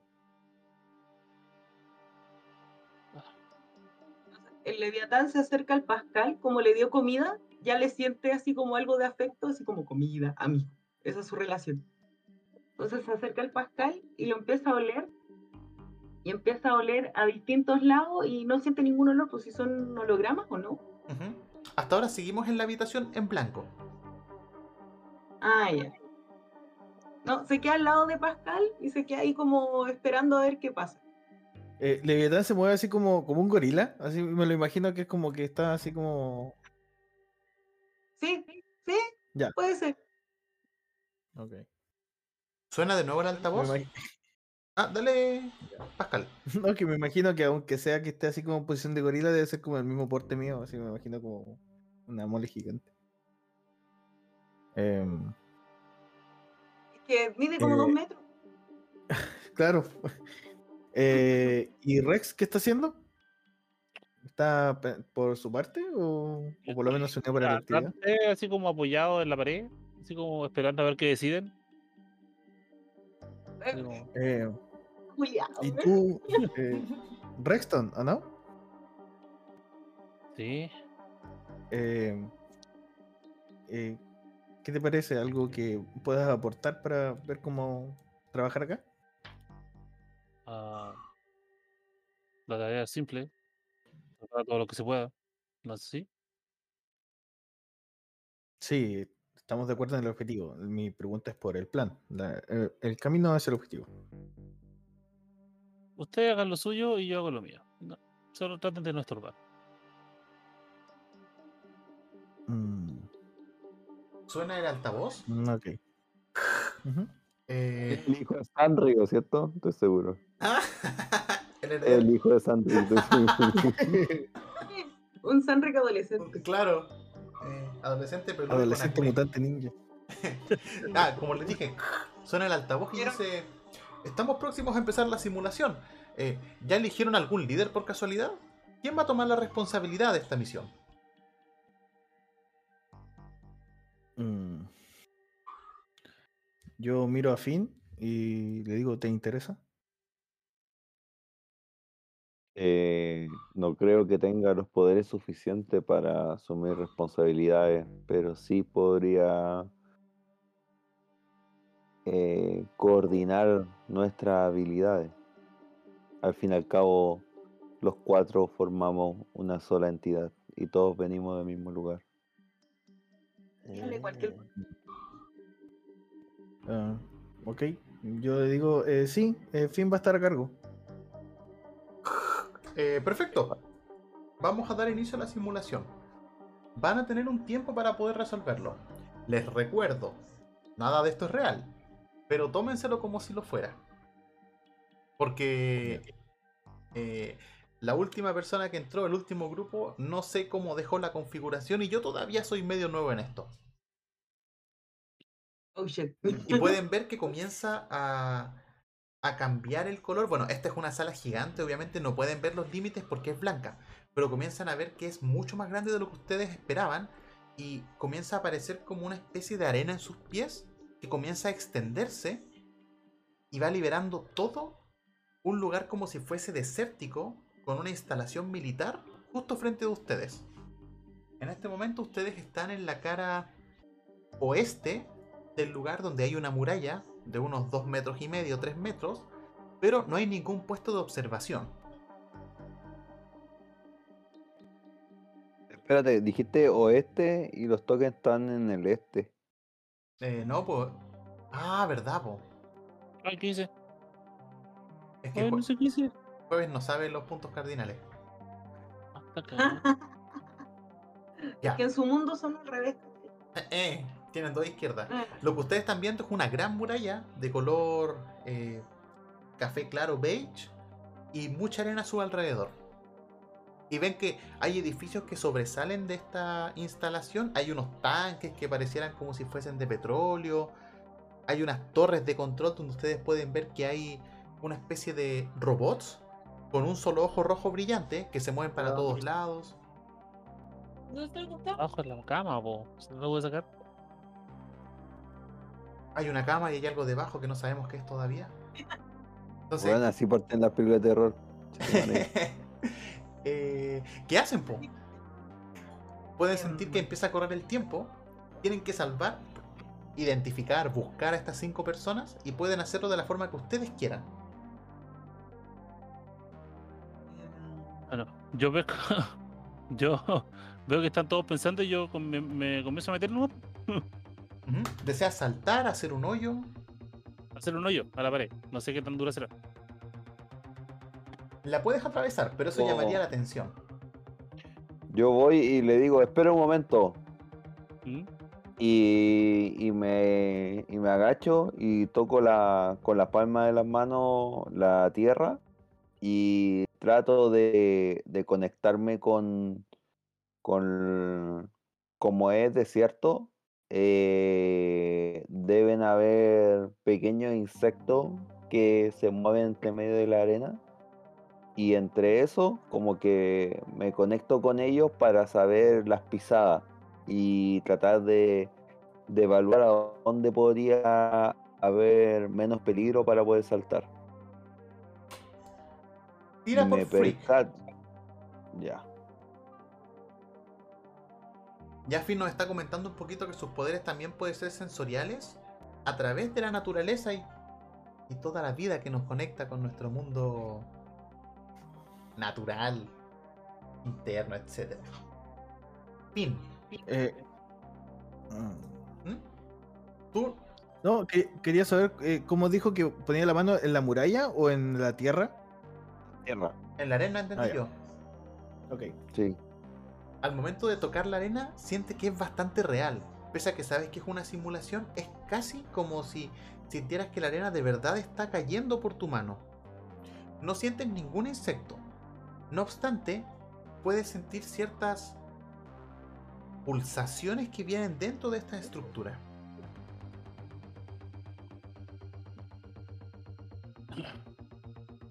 Identifico a dónde están las pulsaciones. O sea, los robots. Solamente identificas pulsaciones. Mm, Puedes, eh, eh, puedes calcular que son cinco distintas, pero te cuesta identificar dónde están porque hay como mucho ruido a nivel sensorial. La- se supone, no, no, la misión no tenemos que llamar la atención Como ustedes quieran. o no, o no es- o no es un requisito de la misión.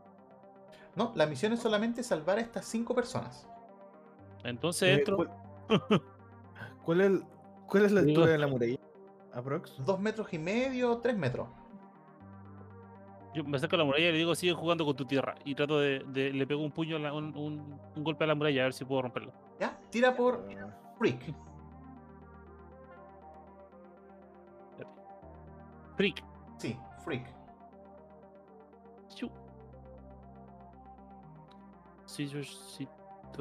Ah, esto ya, ok. Oh, shit. Mientras resolvemos esto, Yo mientras él hace eso, yo me alcanzo a, a mover detrás de este eh, hangar. ¿ya? Pascal y Leviatán. Yo Ustedes están viendo Ya, que yo miro- Los demás me siguen. miro, yo miro a Leviatán y a ver si me está mirando. Y le hago así como le seña en las manos, así si me ayuda a subir la muralla. Ya, Leviatán está como jugando con la arena y lo mira Pascal y lo empieza a seguir. Y se hace como se agacha para los hombros y lo levanta. Y nada. Perfecto. Tú, Pascal, te voy a decir al tiro lo que vas a ver. Dado que estás en los hombros de Leviatán, puedes ver sobre la muralla. Rexton, tú intentaste pegarle a la muralla, pero no calculaste bien la fuerza, dado que la densidad de esta simulación es distinta. Al igual que Mm. como pasó con Finn, este ambiente fue creado específicamente para ustedes. Y al momento de golpearla, sentiste casi como si fuese goma. Por ende no se quebró. Pascal, tú estás viendo que hay diversos edificios y puedes tener una mirada mucho más clara de los robots. Estos robots, obviamente Pascal los va a ver, pero más que nada son así.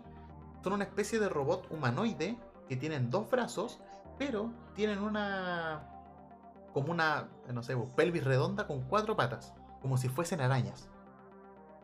Con un ojo rojo, obviamente en la cabeza, y que están constantemente moviendo la cabeza para todos lados en busca de amenazas. Ok, pero están quietos en su posición. Sí, Eh, están Solo quietos. gira la cabeza, sí. Correcto. Tú puedes ver si te das cuenta de que hay una persona en, cerca de este hangar, pero está siendo custodiada por un robot.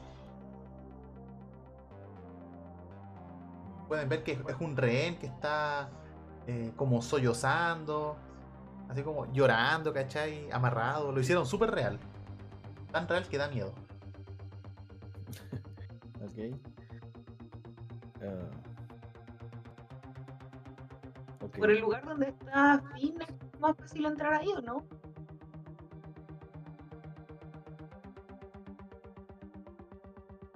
Por donde está Finn. Eh, Nosotros lo vimos al, al fin darse. Ustedes darse vieron que él se alejó. Ah, pero no lo vemos. O sea, no me ven donde estoy, pero me vieron que me fui para otro lado. En eso, Em, cada uno escucha a través del parlante. Eh, chicos, creo que les voy a dar algo que les podría facilitar la vida. Este es un implemento que se les da obviamente en todas las misiones del terreno. Y aparecen auriculares en sus oídos, así como audífonos Bluetooth en cada Sí. uno. Y ustedes Ese saben, de hecho es bastante extraño cómo aparece en Leviathan. Y ustedes saben que son falsos de una simulación, pero se sienten reales y pueden escuchar a los cuatro conversando por ahí. Y les dice, lamentablemente esta es la última intervención que puedo hacer porque ya influiría en el puntaje y no queremos eso, así que... eh, ustedes pueden, ánimos. eh, ok. Em, yo miro al Leviatán para que me baje. Le hago una seña. Y. ¿Y cómo ¿Ya? se llama? Y me voy a dirigir a dar la vuelta a la esquina por acá. Y voy a ver si él me sigue. Voy a tratar de hacerle una seña a ver si me sigue. Voy a ir por Dale acá. La barrita. Rexton, ves que todos se fueron para allá. Eh, me voy a intentar pasar entonces. ¿Saltando? Ya, perfecto. Mientras tú saltas, eh, te bajas, bueno, efectivamente saltáis, te das cuenta de que no hay ningún robot mirándote. Y tú puedes ver lo mismo que vio Pascal, que hay una persona frente a este hangar que tiene un robot que lo está custodiando. Mientras tanto el resto, eh, ¿qué van a hacer? Yo le digo Ah. al equipo, eh, miren, podríamos evitar tratar de romper la muralla y cabemos un túnel con la habilidad que tiene el Leviatán y para que pasemos todos. No sé si encuentran que es buena alternativa. Ya, le- Para- solamente Ya. para pasar debajo de la muralla. Ah, yo me iba a tirar a la, a la muralla nomás. Como que se iba a endurecer y guapa. A ver si podíamos tra- traspasarla o haría mucho ruido. En el caso tuyo, Leviatán y Pascal, vieron que Rexton intentó romperla y no funcionó. Pero quizás fue solamente él. Ya, intento.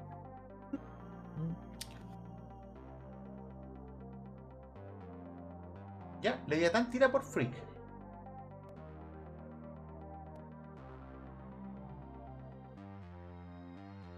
Cuéntame, ¿cómo lo vas a hacer? Efectivamente, por alguna razón, esta muralla en este sector no es tan resistente, así que la logras atravesar. ¿Cómo, Bueno. cómo lo haces? Ya, eh, me pongo como, como gorila, como dice. Empiezo así como a marcar los pies y empieza a endurecer toda la parte de los brazos, la cabeza y se tira contra la muralla. Así, guapá, guapá, guapá. Y saltan los escombros para todos lados. La atraviesas. mi- Sí. Dado que, dado que tuviste un éxito total, les voy a dar una ventaja. El robot que está custodiando a ese humano en el hangar va a sentir obviamente el ruido de la muralla. Eso nomás, lo va a sentir. ¿Qué va a hacer el resto? Sale polvo así como una nube de polvo. Oh, te escucho rebajo. Sí, Sí, se escuchó como lejos. Ah, eh, sale como polvo. Así Sí, como una nube de polvo que nos cubre. no tanto. Sale polvo, pero más polvillo. Ah, ok. Em, Yo miro a Leviatán y digo, bueno, eso también funcionaría. eh, fin, eh, ¿qué tan probable es que puedas hacer una especie de cortina de humo con la arena? ¿La arena? ¿Cómo? Bueno, mis poderes ancestrales me permiten canalizar la energía natural. En particular, cuando estoy cerca de planta, es lo que tengo más dominado. Todavía no poseo la experiencia para poder trabajar con la arena. Pascal, mientras, mientras están conversando esto, tira por superior. Ok. Y yo de paseo, ¿no? Quería traspasar puede, ¿no? ¿Sí? Tú estás ahí arriba. Eh, eh, Eh, Rexton, tú ves que el robot que está acá comienza a ir en dirección a donde estaba el ruido. Pero solamente tú ves esto. Eh, ¿Qué vas a hacer? ¿Entras? ¿Pasas?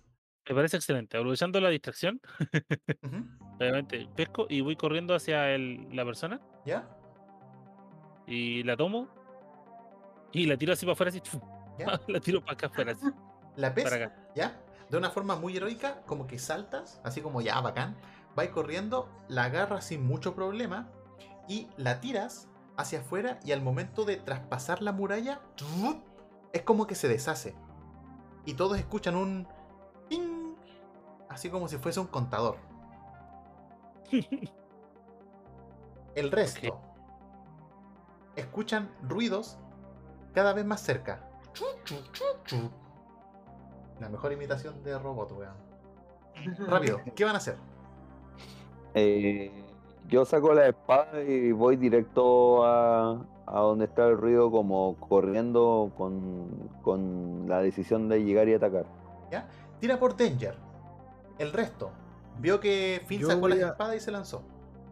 Sí, yo escuchando el ruido voy a asumir, porque por un lado viene el robot, voy a tomar el otro lado del hangar o de esta bodega y darle la vuelta. ¿Ya? Voy a tomar tu personaje. Sería más por acá. ¿Y Leviatán? Claro. Ve que los vienen a atacar y él automáticamente reacciona para defender y atacar y empieza a endurecer los puños para mandarle un combo al robot que viene. ¿Ya? Tira por Danger. Danger, danger, danger, danger. Pascal, acá como tú te fuiste por el otro lado, evitaste este conflicto. Ya. Finn y Leviatán. Les voy a dar un movimiento en conjunto para ver cómo destruyen este robot. Eh, se me ocurre, no sé si como yo soy más chico, más ágil, podría ir corriendo, eh, movía repetida así, y me tiro entre medio de las piernas del robot y le corto, trato de cortarle como la rodilla de, la pierna de apoyo. Y eso queda, deja desequilibrado al robot y que va de frente directo donde el Leviatán. ¿Ya? Me imagino que cuando pasaste y le cortaste, tú pasaste de largo y la cabeza del robot giró 180 grados mientras te seguía. Leviatán, ¿qué haces tú? Eh, también va corriendo así como pa, pa, pa, y le tira un golpe como abajo en la arena pa, para desestabilizar el robot y como que salta arena y lo- como que lo da vuelta. ¿Ya? Y ahí empieza como a pegarle al, a la bestia pa, ¿Ya? Me imagino un mono enojado pegándole algo. Sí. Ya. Ya, efectivamente, ese robot quedó terriblemente muerto. Pascal, ¿qué haces tú? Porque mientras ellos le están pegando al robot, puedes hacer algo.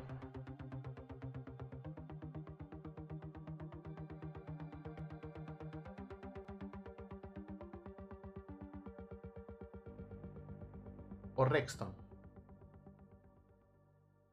¿Se murió? Creo que se murió. No, no escuché nada. Ah. ¿Estaba hablando eh, el Dani? ¿No escucháis? No, eh, no, no escuché en ese rato. Te dije cosas tan lindas. Eh, me, me confesé. Ya, mientras ellos estaban pegándole me al robot, que, me- Me lo perdí que tú me ya. estás preguntando qué querías que hiciera yo. básicamente. Mi, plan era mirar hacia adentro de la bodega a ver si había alguien más adentro. ¿Ya? Mientras te vas acercando, ves que hay un hangar que está vacío. Bueno, hay uno que otro avión, pero no ves nada fuera de lo común. 1, 2, 3, 4, 5. Ya, yo vi a, a Rexton, eh, comillas, salvar a una persona. No, no viste que lo hizo, pero todos sintieron que hubo como una especie de puntuación. Y solamente ves que Rexton está solo y ya no está la persona que tuviste. Ya. em, quiero ver qué tan probable es que eh, hayan repartido un eh, una persona por lugar. Porque no sé si estoy viendo bien acá, pero estoy viendo tres robots res- restantes. Que se supone que es lo que vi cuando me subí con el apoyo de Leviatán. Ah, voy como cinco. Ay, ah, espérate. Entonces. Ah, ya, sorry, que me estaban tapando los nombres. Ya. ah, por deducción quiero, quiero saber si es, qué tan probable es que en cada lugar que haya, haya robots hay una persona. Ya, tira por super, eh, no por eh, sí por superior. Vamos a analizar la situación. Mientras eso pasa, Rexton, tú No ves, sale en lo superior, no hay. ya, tú viste que le sacaron la cresta al robot y que Pascal está como eh, mirando para todos lados así como súper analizante. ¿Qué haces tú? Perdón, ¿a quién le decimos? ¿A ti? po? ¿A mí? ¿Sí? ¿Qué ¿Yo hace veo a? Pascal? ¿Pascal no está atrás del, del galpón ese? Yo me imagino que se está asomando porque fue entró a ver qué había dentro. Claro, eh, sería como por ahí o por acá, una cosa así. Claro. Ya. Yo los veo y obviamente no, no me interesa. Así que me trato de mover hacia acá. O sea, de lo que yo igual recuerdo haber visto, de mi visual, no, no, no tenía mucho visual de, de muchos robots. No sé cuántos pude ver desde ahí. Así que me acerco para acá para ver qué veo. ves que hay como diversas edificaciones que no son tan grandes como el hangar primero, pero puedes ver que de manera recta hacia el oeste hay un robot custodiando una puerta. Es lo único que puedes ver desde tu situación. En el caso de Pascal, eh, no. Por alguna razón hay un ruido ambiental o es la sensación de calor que te está afectando tus poderes. Así que no puedes dar respuesta a esa pregunta.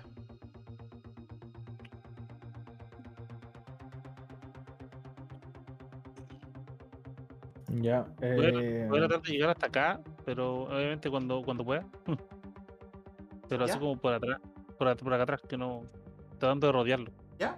Mientras te vas, muévete nomás, po. Mientras te vas moviendo, Finn y Leviatán, ¿qué hacen? Recuerde que están todos conectados por auriculares. Sí, yo les digo, tratemos de coordinar un ataque para poder ir revisando cada uno de los hangares. ¿Qué les parece? Podríamos partir por donde está el, el silo que, que se vea para el lado oeste. ¿El qué? El silo, así como el, el- el- la chimenea que se ve ahí. El, pa- el- el palo. No, nuevamente ya aprovecho, como tomo, me tomo la oreja y digo, este, este lugar ya lo tengo cubierto. Vean qué, qué más pueden hacer. Muy bien, Rexton. Confiaremos en tu en tus poderes. Eh, vámonos para a donde está eh, este edificio más naranjo o más rosado. Eh, ¿Les parece si hacemos un- una emboscada con un ataque doble por ambos lados? Ya yo lo voy siguiendo. Ah, conchetumare, está el robo ahí. ya, espera. a- antes de eso, porque te avanzaste de manera imprudente. Leviatán y Pascal, ¿qué van a hacer? Ah, madre. Ya como está más tranquilo, yo me quedo ahí como viendo qué, vamos, qué van a hacer. Los empiezo a seguir. Guapa, guapa. ¿Se escucha? ¿Sí? Sí. Sí, ¿Sí? sí. ¿Pascal? Ah, ¿Cómo puedo? eh, en esta partida no vamos a usar eh, solamente esas tiradas de la hoja, no vamos a usar la, eh, la- estos, los movimientos que tenemos. No, eso vamos a dejarla para la siguiente sesión. Ah, ya. dale, Porque no alcancé a ingresarlos ahora. Ya. Y por eso estaba vacío. Y dije, oye, pero yo recuerdo haber elegido algo. Sí. En, en mi mente fue como, que falta algo aquí. ya, está bien, ahora entiendo todo. Está bien, me parece bien. Eh, ya, quiero. eh, en ese caso voy a intentar moverme por este lado de acá. Todo eso. ¿Ya? No sé, me imagino que hay ah, un espacio por acá donde se puede pasar, no creo que sea muy. Sí, hay pequeñas, hay tuberías, pero tú puedes pasar por ahí sin problema. En el caso de Finn, tú cuando te acercaste para acá y te percataste que estaba el robot, el robot te vio. De hecho, giró su cabeza y comenzó a correr muy rápido hacia ti. Tira por Defend, o sea, por Savior. Espera, ¿puedo, ¿puedo intervenir y tirarme contra el robot? Aprovechando la interrupción. Tira por Danger. Vamos, weón. Si fallas, el robot va a atacar a. Weón, en serio. No sé si el robot, sus patas le permiten una movilidad extraordinaria en la arena, pero cuando tú te tiras, es como si su cuerpo entero se. Se desfigurara y apenas lo rozaste. Eh, fin. Tira por Savior. Me salí. Me salí. Ay, se escucha como lo yo. Eh, creo que se cayó. Oh no, Sí. está No, muriendo. no, que me salí. No, no. Sí, se salió del este. Del rol. Ah, pero regresa tranqui. eh, que cuando. Sí, sí. Ahí está. Pero alcancé a tirar. eh, No se ve nada. Ah, sí, pues fallaste. De no, hecho- no fallé. No, ese es mío. No, no, arribita. Sacaste un 5. No, pero ese es. Mm, No, es el anterior. fui yo. Sí, dice Pascal. No, si no Ah, lo tiró, no salió. este weón? Ah, el verdad. po. Fin. Si, si tenés, está ahí. 8, fin. No. No, Ah, pero no se fue sabe. arriba hace rato, ¿no? po? Este es por superior. No, dijiste Savior. Savior. Ah, Ah, sí, chucha. No, sí, sí, Savior.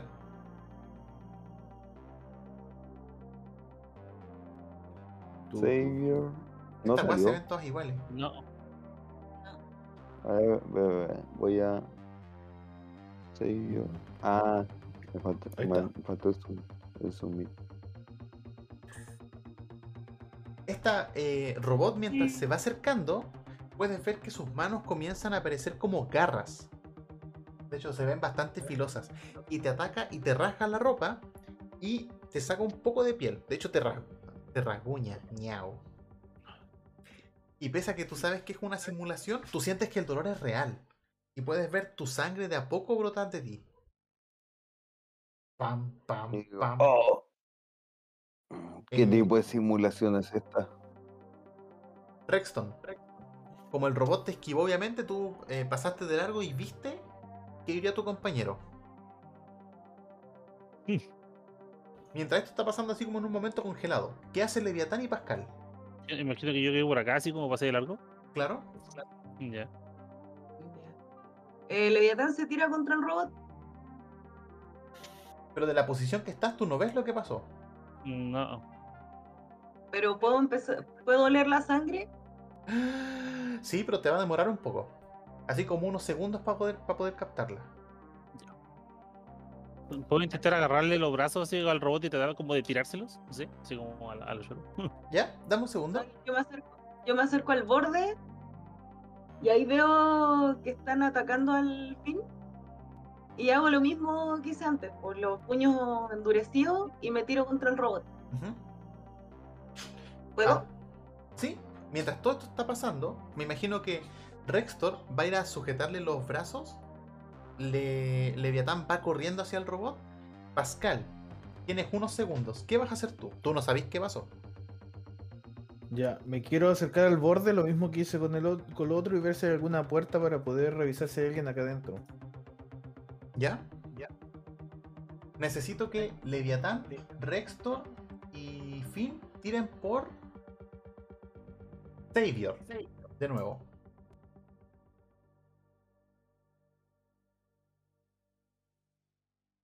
Ya, eres- dame el MVP de la jornada. mira.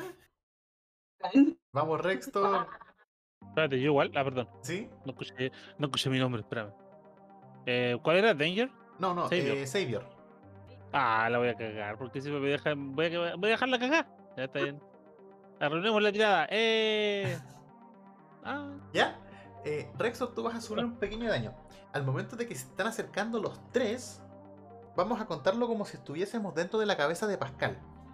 Pascal pasó por los tubos y al momento de llegar a la esquina de este edificio, eh, se intentó colar de a poco y al momento de abrir la puerta, efectivamente, ves que hay una persona al medio, que es una, es una habitación vacía, y esta persona está amarrada con la boca tapada.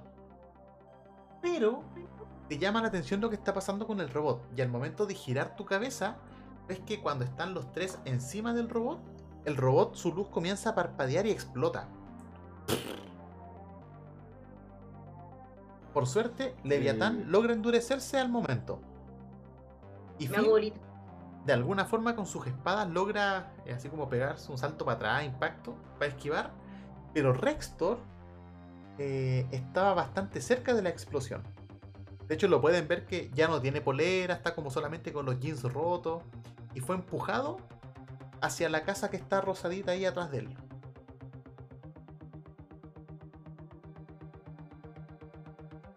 ¿Qué hace Pascal? Bueno, si veo a esta persona, eh, asumiendo que independiente que sea una simulación, le, le- le hago señas para que se acerque para poder eh, retirarlo del lugar. Estaba amarrada. Ah, ok. Entonces entro. Y Como oruguita, como oruguita en el piso. Entro y. ¿Está amarrado con cuerda o con Sí. cadenas? No con cuerda. Ya. En los pies y en los brazos. Ya, perfecto. Entonces procedo a, a- a cortar las cuerdas mientras le voy explicando la situación y que al salir tiene que eh, tomar su derecha y ir hasta el fondo detrás de la bodega grande. Ahí va a haber una este para poder salir. Pascal. Tírame por mundano. ¿Mundano? ¿sí? Ok. Mientras tanto, el resto vio, bueno, sintió la explosión, pero ninguno salió muy herido. Solamente, nuevamente, el polerón de Rextor.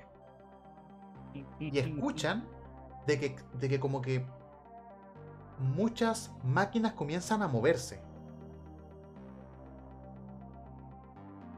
Ok. Efectivamente, la...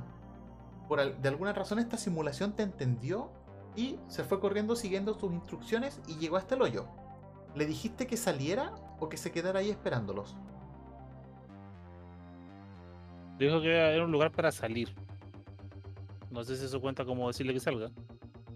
Ya, pero, eh, pero Pascal, ¿le instruiste de que tenía que salir o de que había un lugar para salir?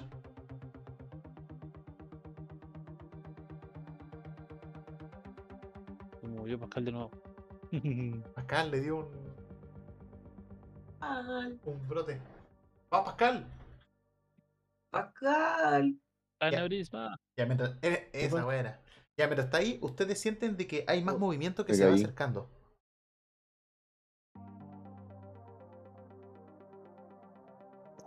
Leviatán Rextor, ¿qué hacen? No, yo empiezo a presentir el peligro y mm, empiezo a endurecer como todo el cuerpo así. Bueno, si ya vienen, trato esta. Trato de romper esta muralla. ¿Ya? O sea, esta, en la pared esta cosa. Para ver si puedo meterme ahí y agarrar por sorpresa lo que sea que venga. ¿Ya? efectivamente, estas paredes son distintas a las que estaban rodeando este complejo. Así que la rompes sin problema, pero haces ruido. Ya vienen para acá, ¿qué diferencia hace? Eh, sí. Amén. Fin. Quedas tú. Porque Leviatán solamente te vas a endurece- endurecer y quedarte ahí. Claro, como que igual se pone como al frente porque sabe que. Oh, no, ¿Qué? tengo re mala conexión. ¿Ah? No, Fin se nos está cayendo. No. Están muriendo todos.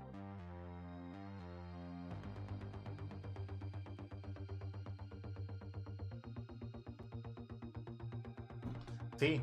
No, se Niño, cayó de nuevo. Se cayó. Si seguimos la siguiente mejor. pero por alguna razón esta simulación está afectando el cerebro de Pascal y de Fin. Quedan ustedes dos. ¿Por qué el mío? Si yo no escuché nada, están hablando de fin. Sí, po. Eh, la pregunta es, De antes, pues.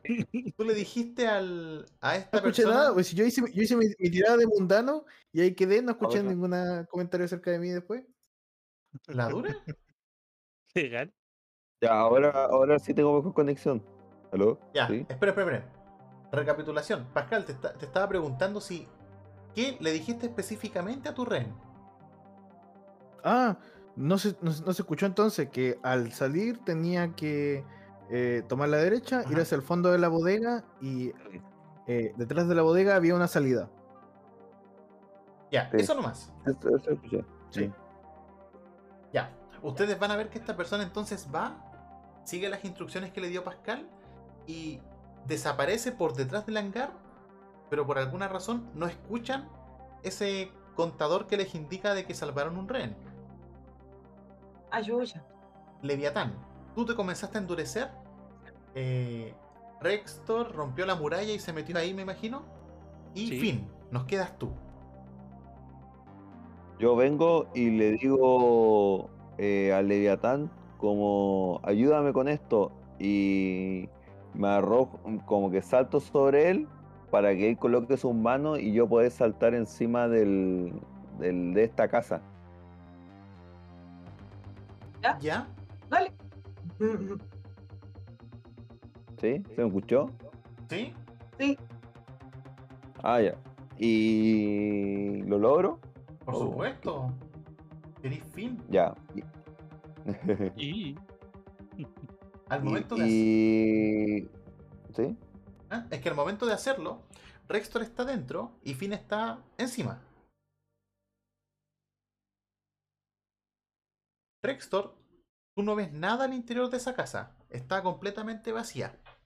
Pero si escuchas que se dispara una ráfaga de disparos. Y de hecho, Leviatán, dado que estás endurecida, no te van a afectar. Pero el robot que está frente a ti, eh, sus manos se modifican de tal manera que parecen dos metralletas y comienza a dispararte con todo.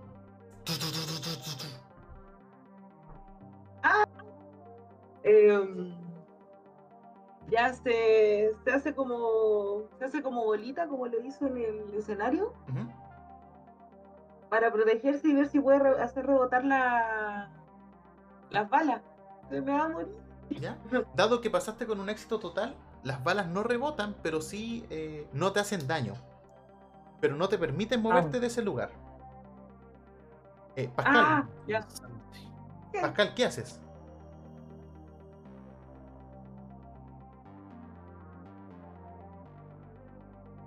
¿Aló? Ahí sí, ¿aló? parece que está cayendo la red. Sí, parece que la internet está como el pico. Eh, Mm. Zuckerberg. Ya mientras Pascal lo, eh, se reconecta, eh, Rextor, ¿qué haces tú?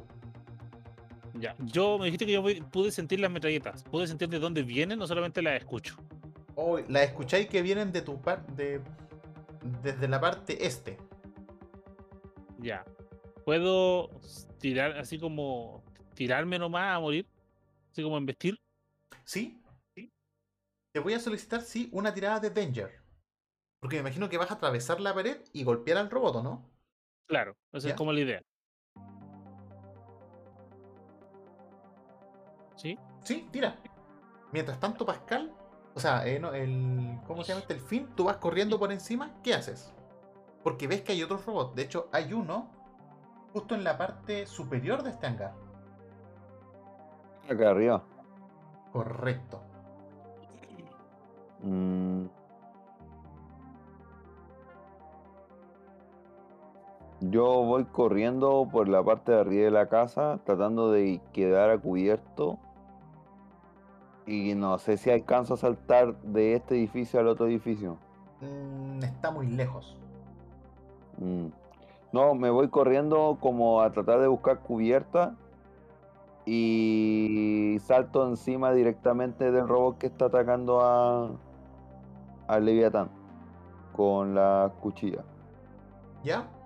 Voy a tirar un dado. Porque los dos están atacando al mismo. 1, 2, 3 va a ser el Rextor, 4, 5, 6 va a ser el Pascal, el Finn. Ya. Ya. Efectivamente, Finn, tú llegas primero al robot y... eh, ¿Cómo lo matas? Au. Con la cuchilla directamente en el ojo rojo. Como atacando el cerebro, por de alguna manera decirlo. ¿Ya? Y al momento de que lo clavas, tú ves que la muralla al lado tuyo se rompe y aparece Rexor corriendo y embiste al robot contigo encima. Y salen volando. Ah. Ah, Y yo me, me agarro de las cuchillas y me voy con robot y todo me cae encima.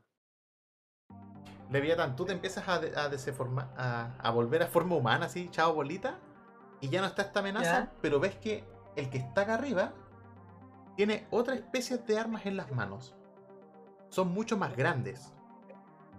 Y puedes ver que hay un láser rojo que se empieza a mover por el piso y empieza a apuntar al, al fin que está con el robot encima. ¿E- ¿Este robot está muerto? Y este sucumbió, El que pero está encima lo del voy- fin. lo voy a tratar de pescar y de tirárselo a este robot. ¿Ya? Tira por Danger. Rextor, No me falle nada. Eh, tú, tú ves ¿qué, que... tan grandes, ¿Qué tan grandes son las armas? eh, grandes. Son cañones de alto calibre, mucho más grandes que una metralleta. Oye, tu madre. Eh, maldita sea, ya. Trato de agarrar un- estos tubos de que son de combustible. ¿Puedo saberlo? Eh, ¿Cuáles tubos? Eh, esos son como tanques. Claro, de combustible. Mierda, no. Shit. Eh, puta la buena, tengo una para agarrar, así que trato de ponerme al frente nomás y tratar de recibir el impacto. No sé si lo voy a poder resistir porque es un arma muy de alto calibre. Veamos, po. Tira por Savior. Soy tan. Oh, no, pero no, no, no tires. No alcancé, no alcancé, no alcancé. Tira por Danger. Por Danger. Sí. Porque vas a lanzarte contra la amenaza. Sí.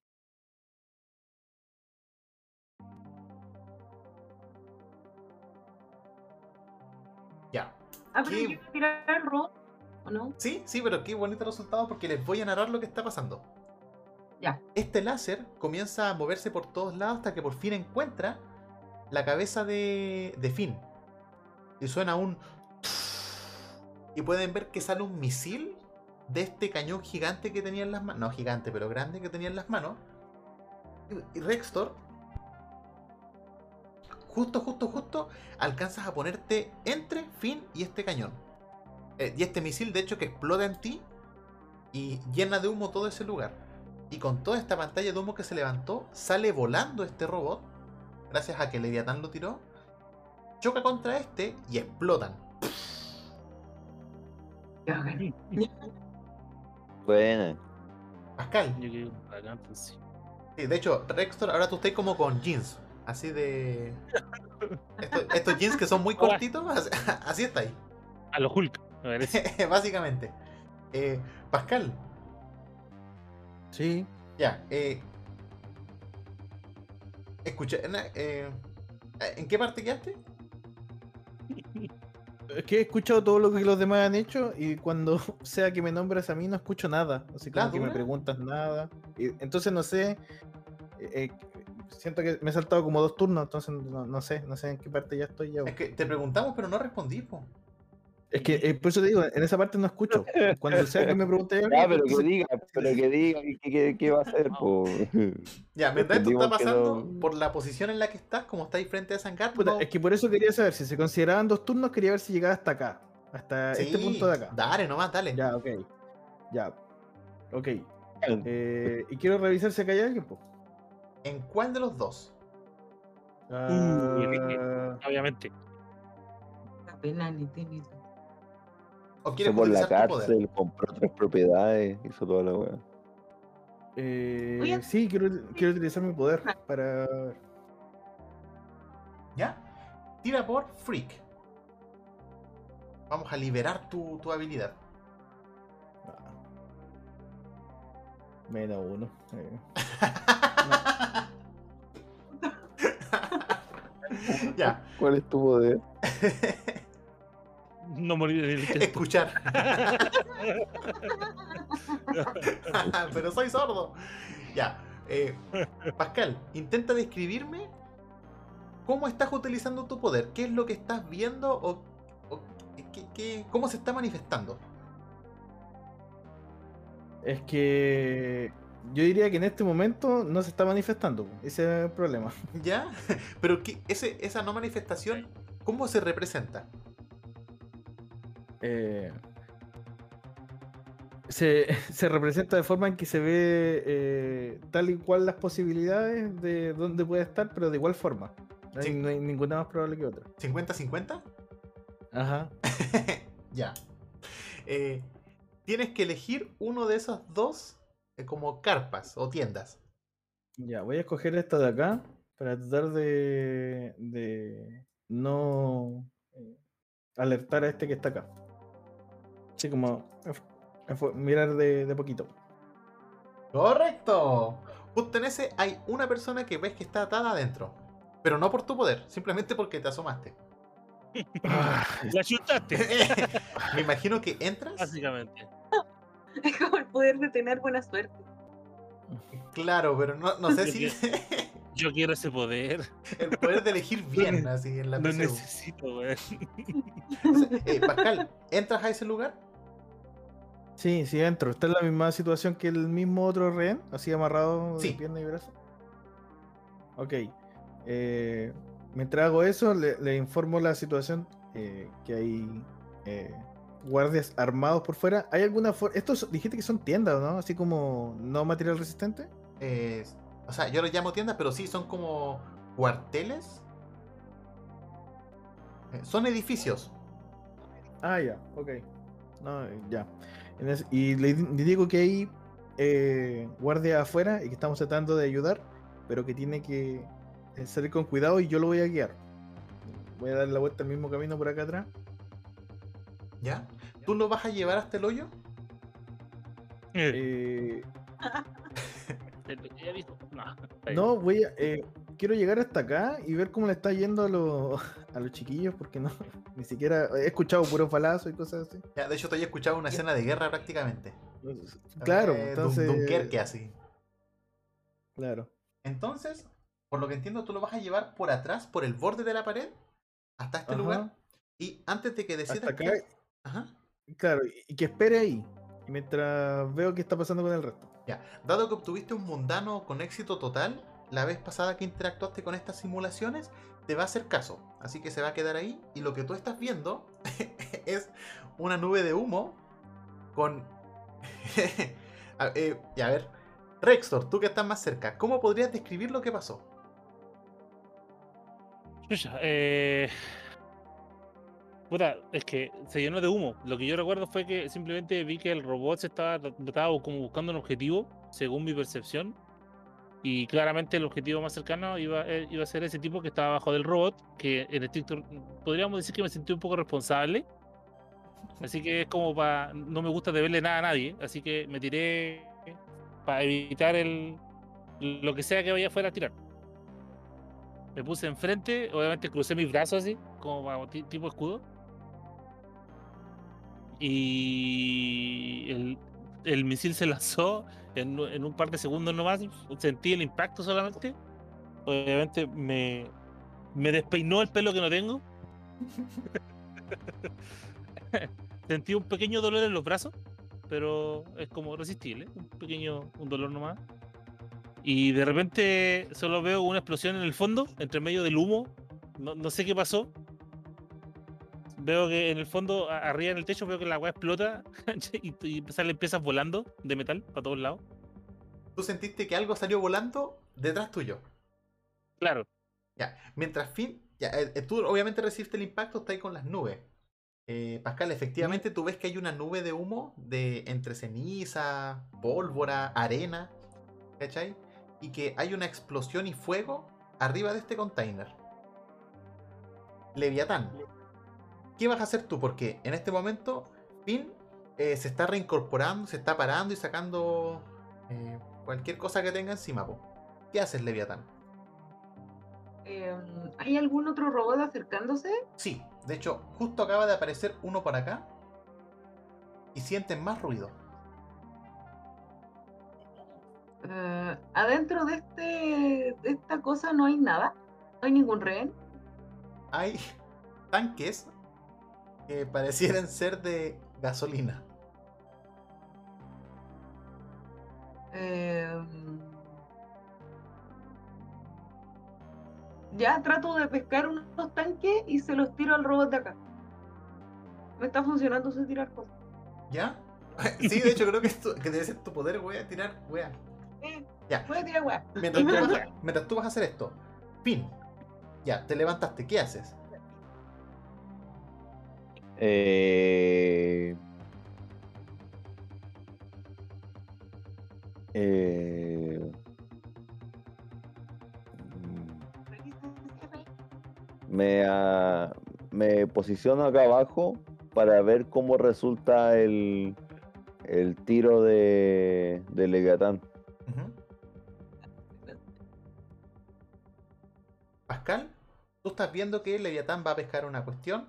Eh, Finn se empieza a mover. ¿Qué haces tú? ¿Yo? Ujú. Es que escuché el nombre. ya, eh, eh, ¿Los veo complicados o los veo así como que están manejando la situación? Así como, no sé si en su rostro o... Eh, Invéntalo, ¿cómo los verías? Eh, mira, lo, lo que tú Dele- estás viendo es que Rextor está con unos chores hechos de jeans Ujú. eh, y eso. Entonces, ¿cómo interpretarías eso?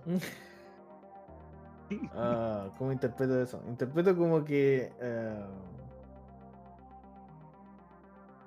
como que lo tienen bajo control. ¿Ya? en serio. Sí. Todavía no, no conozco bien cómo trabajáis tú, pues, así que yo no sé si es parte de tu poder, no tengo idea. Así que... eh, Lo acepto. Eh, eh, en este edificio recién hicieron algún daño, algo escuché que, Sí, que lo hicieron con- cuando estaban cortando, Ese Eh, edificio tiene, tiene dos agujeros. ya uno por acá Y uno. otro por, ¿por dónde por acá. eh, Correcto. eh, Ya. Eh, Ahí. ya, eh, en ese caso eh, eh, me voy a mover con el rehén hasta este punto y quiero eh, acercarme hasta acá yo, pero que el rehén se quede acá y Perfecto. ver si acá adentro hay alguien. ¿Ya? Los voy a mover yo. Mientras te estás asomando por el primer agujero que hizo Rextor, eh, Rextor, tú vas a ver cuando Leviatán agarra algo y está a punto de tirarlo. Tiro weá. Ya. ¿A dónde lo va a tirar? Ah, le voy a tirar al, al mono este, ¿no? Sí. O yo no sé dónde lo va a tirar, sí. Eh, por su cuerpo podéis intuir que es para allá. Eh...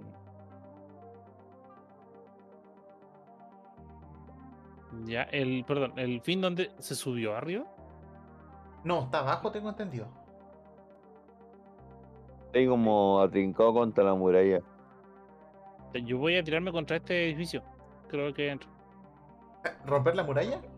Sí. ¿Ya? Leviatán.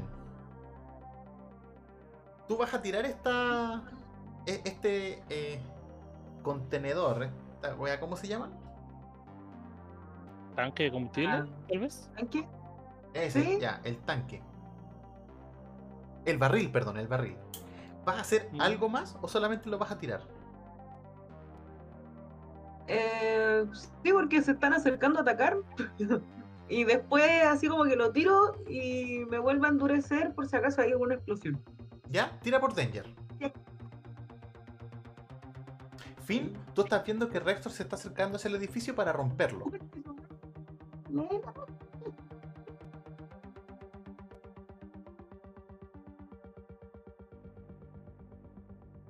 Bien. A la mierda el daño colateral. de hecho, Finn, ¿Sí? ¿qué vas a hacer tú? Ves que el barril está en el aire. Y que Rextor está corriendo hacia el edificio.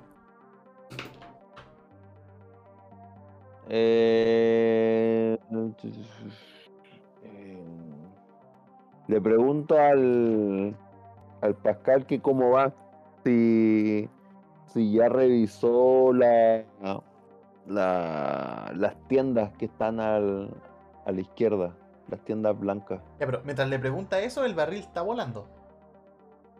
Sí. Sí, no, pero en acción no hago nada. Estoy- esperando a que a que se muevan y yo ser el apoyo a la acción que realizan. ¿Ya? Eh, Finn, tira por. Xavier.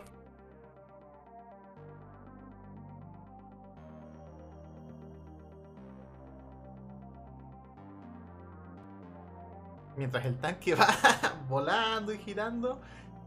Uf, salvado. Te salvaste de la silla de ruedas. Porque al momento de que el barril cae en este robot, Explotamos. explota. Y queda la cagada. Pero, ¿cómo te defendiste tú de esa explosión? Porque estás muy cerca. Corre, culiao. Eh, salto arriba del edificio ¿Ya? Lo esqui- y esquiváis. me acuesto. Me- claro, me salto arriba del edificio y me acuesto sobre el techo. Perfecto. Y pueden ver que hay una explosión. Y de hecho, tú, Rextor, atraviesas la muralla ¿Ya? y te das cuenta de que hay dos rehenes ahí dentro. Shit. No obstante, cuando los miras, como que todo se congela. Y de a poco comienza a deshacerse. Y vuelven a aparecer en esta habitación blanca que estaba en un principio cuando ustedes llegaron. Y suena al- el altavoz. Y es jueves y les dice... eh, supongo que está bien para un primer intento. Eh, ¿Lograron salvar a uno? ¿Qué les pasó? Estaba a punto de salvar a dos. Yo levanto la mano. eh, ¿Era con tiempo? Espera, Esperaba que estuviésemos ahí metidos toda la vida. Todo héroe debe tener un, un margen de tiempo para poder salvar a los rehenes. Pero está bien, está bien. Y ven que se abre la puerta. Y... O no, de hecho no se abre. Jueves la atraviesa. Y les dice, creo que este fue un buen primer intento de ustedes como grupo. Eh, ¿Por qué no mejor se van a su habitación y... Y mejor seguimos mañana y descansan? Bueno.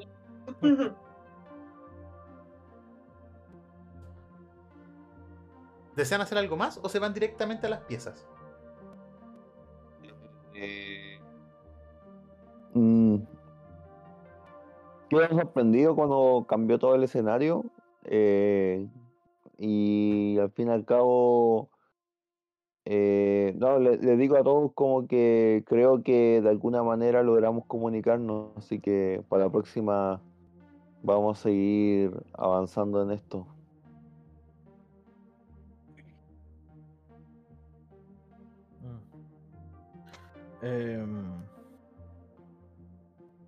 Saco una barra de cereal, la parto a la mitad y le ofrezco la mitad a Leviatán y yo me como la otra. Me voy para el lado así y me lo estoy comiendo. Comida. Y, y me retiro a la pieza. Me imagino que todos llegan a la pieza ya a sus propios instantes y se va acabando el día. Le- Les voy a contar esto de la mirada de un profesor cualquiera que está ahí. Yo me imagino que después de este día de simulaciones, porque habían dos o tres habitaciones más que eran igual de blancas con este con, esta realidad, eh, jueves llega a la sala de profesores. Y de hecho eh, empieza a ver que la gente empieza como a cuchichear de él, habla a eh, como en voz baja y se ríe. Y él no está muy acostumbrado al trato con humanos, porque recordemos que él es extraterrestre. Y al momento de salir el puntaje final de la tabla de los equipos, el equipo número 32 está bastante abajo. De hecho dice eh, un héroe salvado, no sé cuántos robots explotados y no sé cuántos edificios destruidos. Así como eh, bajo la media de lo que se espera que haga un héroe. No obstante, Jueves se siente un poco esperanzador porque como es la el primer día que tuvieron y esta es una sesión de prueba, más o menos ya sabe cómo va a guiarlos en su tutoría para que puedan convertirse en héroes en el futuro y puedan egresar adecuadamente de la Academia Armstrong. Y con esa escena, con un sabor ligeramente amargo pero esperanzador, vamos a ir cerrando esta sesión. Muy bien. Ya. ¿Algunas palabras finales? Cada uno en su pieza reflexionando, pensando, llorando. Eh, yo llego a, meditar a la pieza, a tratar de volver a encontrar como la paz interior después de tanta violencia. Eh, me doy cuenta de que me siento como parte de algo al conocer a otras personas con poderes y, y con harta esperanza en lo que venga.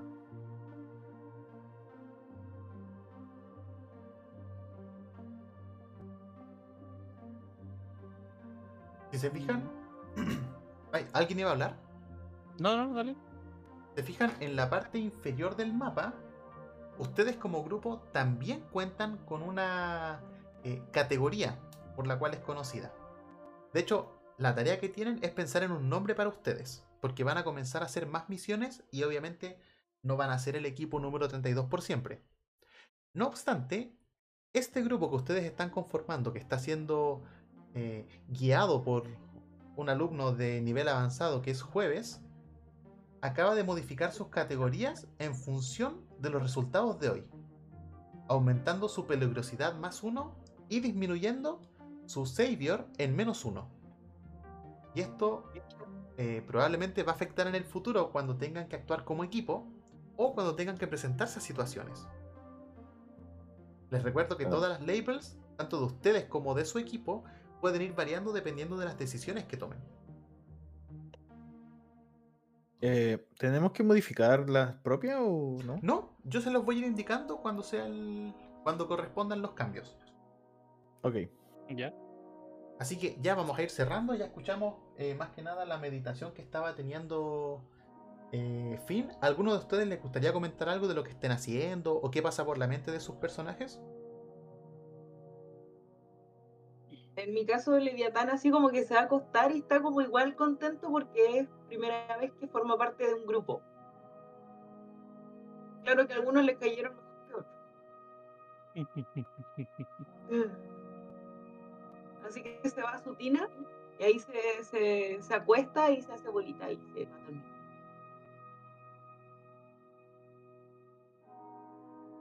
Pascal y Rexton. Eh,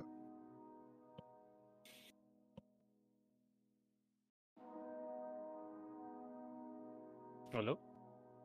¿Aló? Se cortó.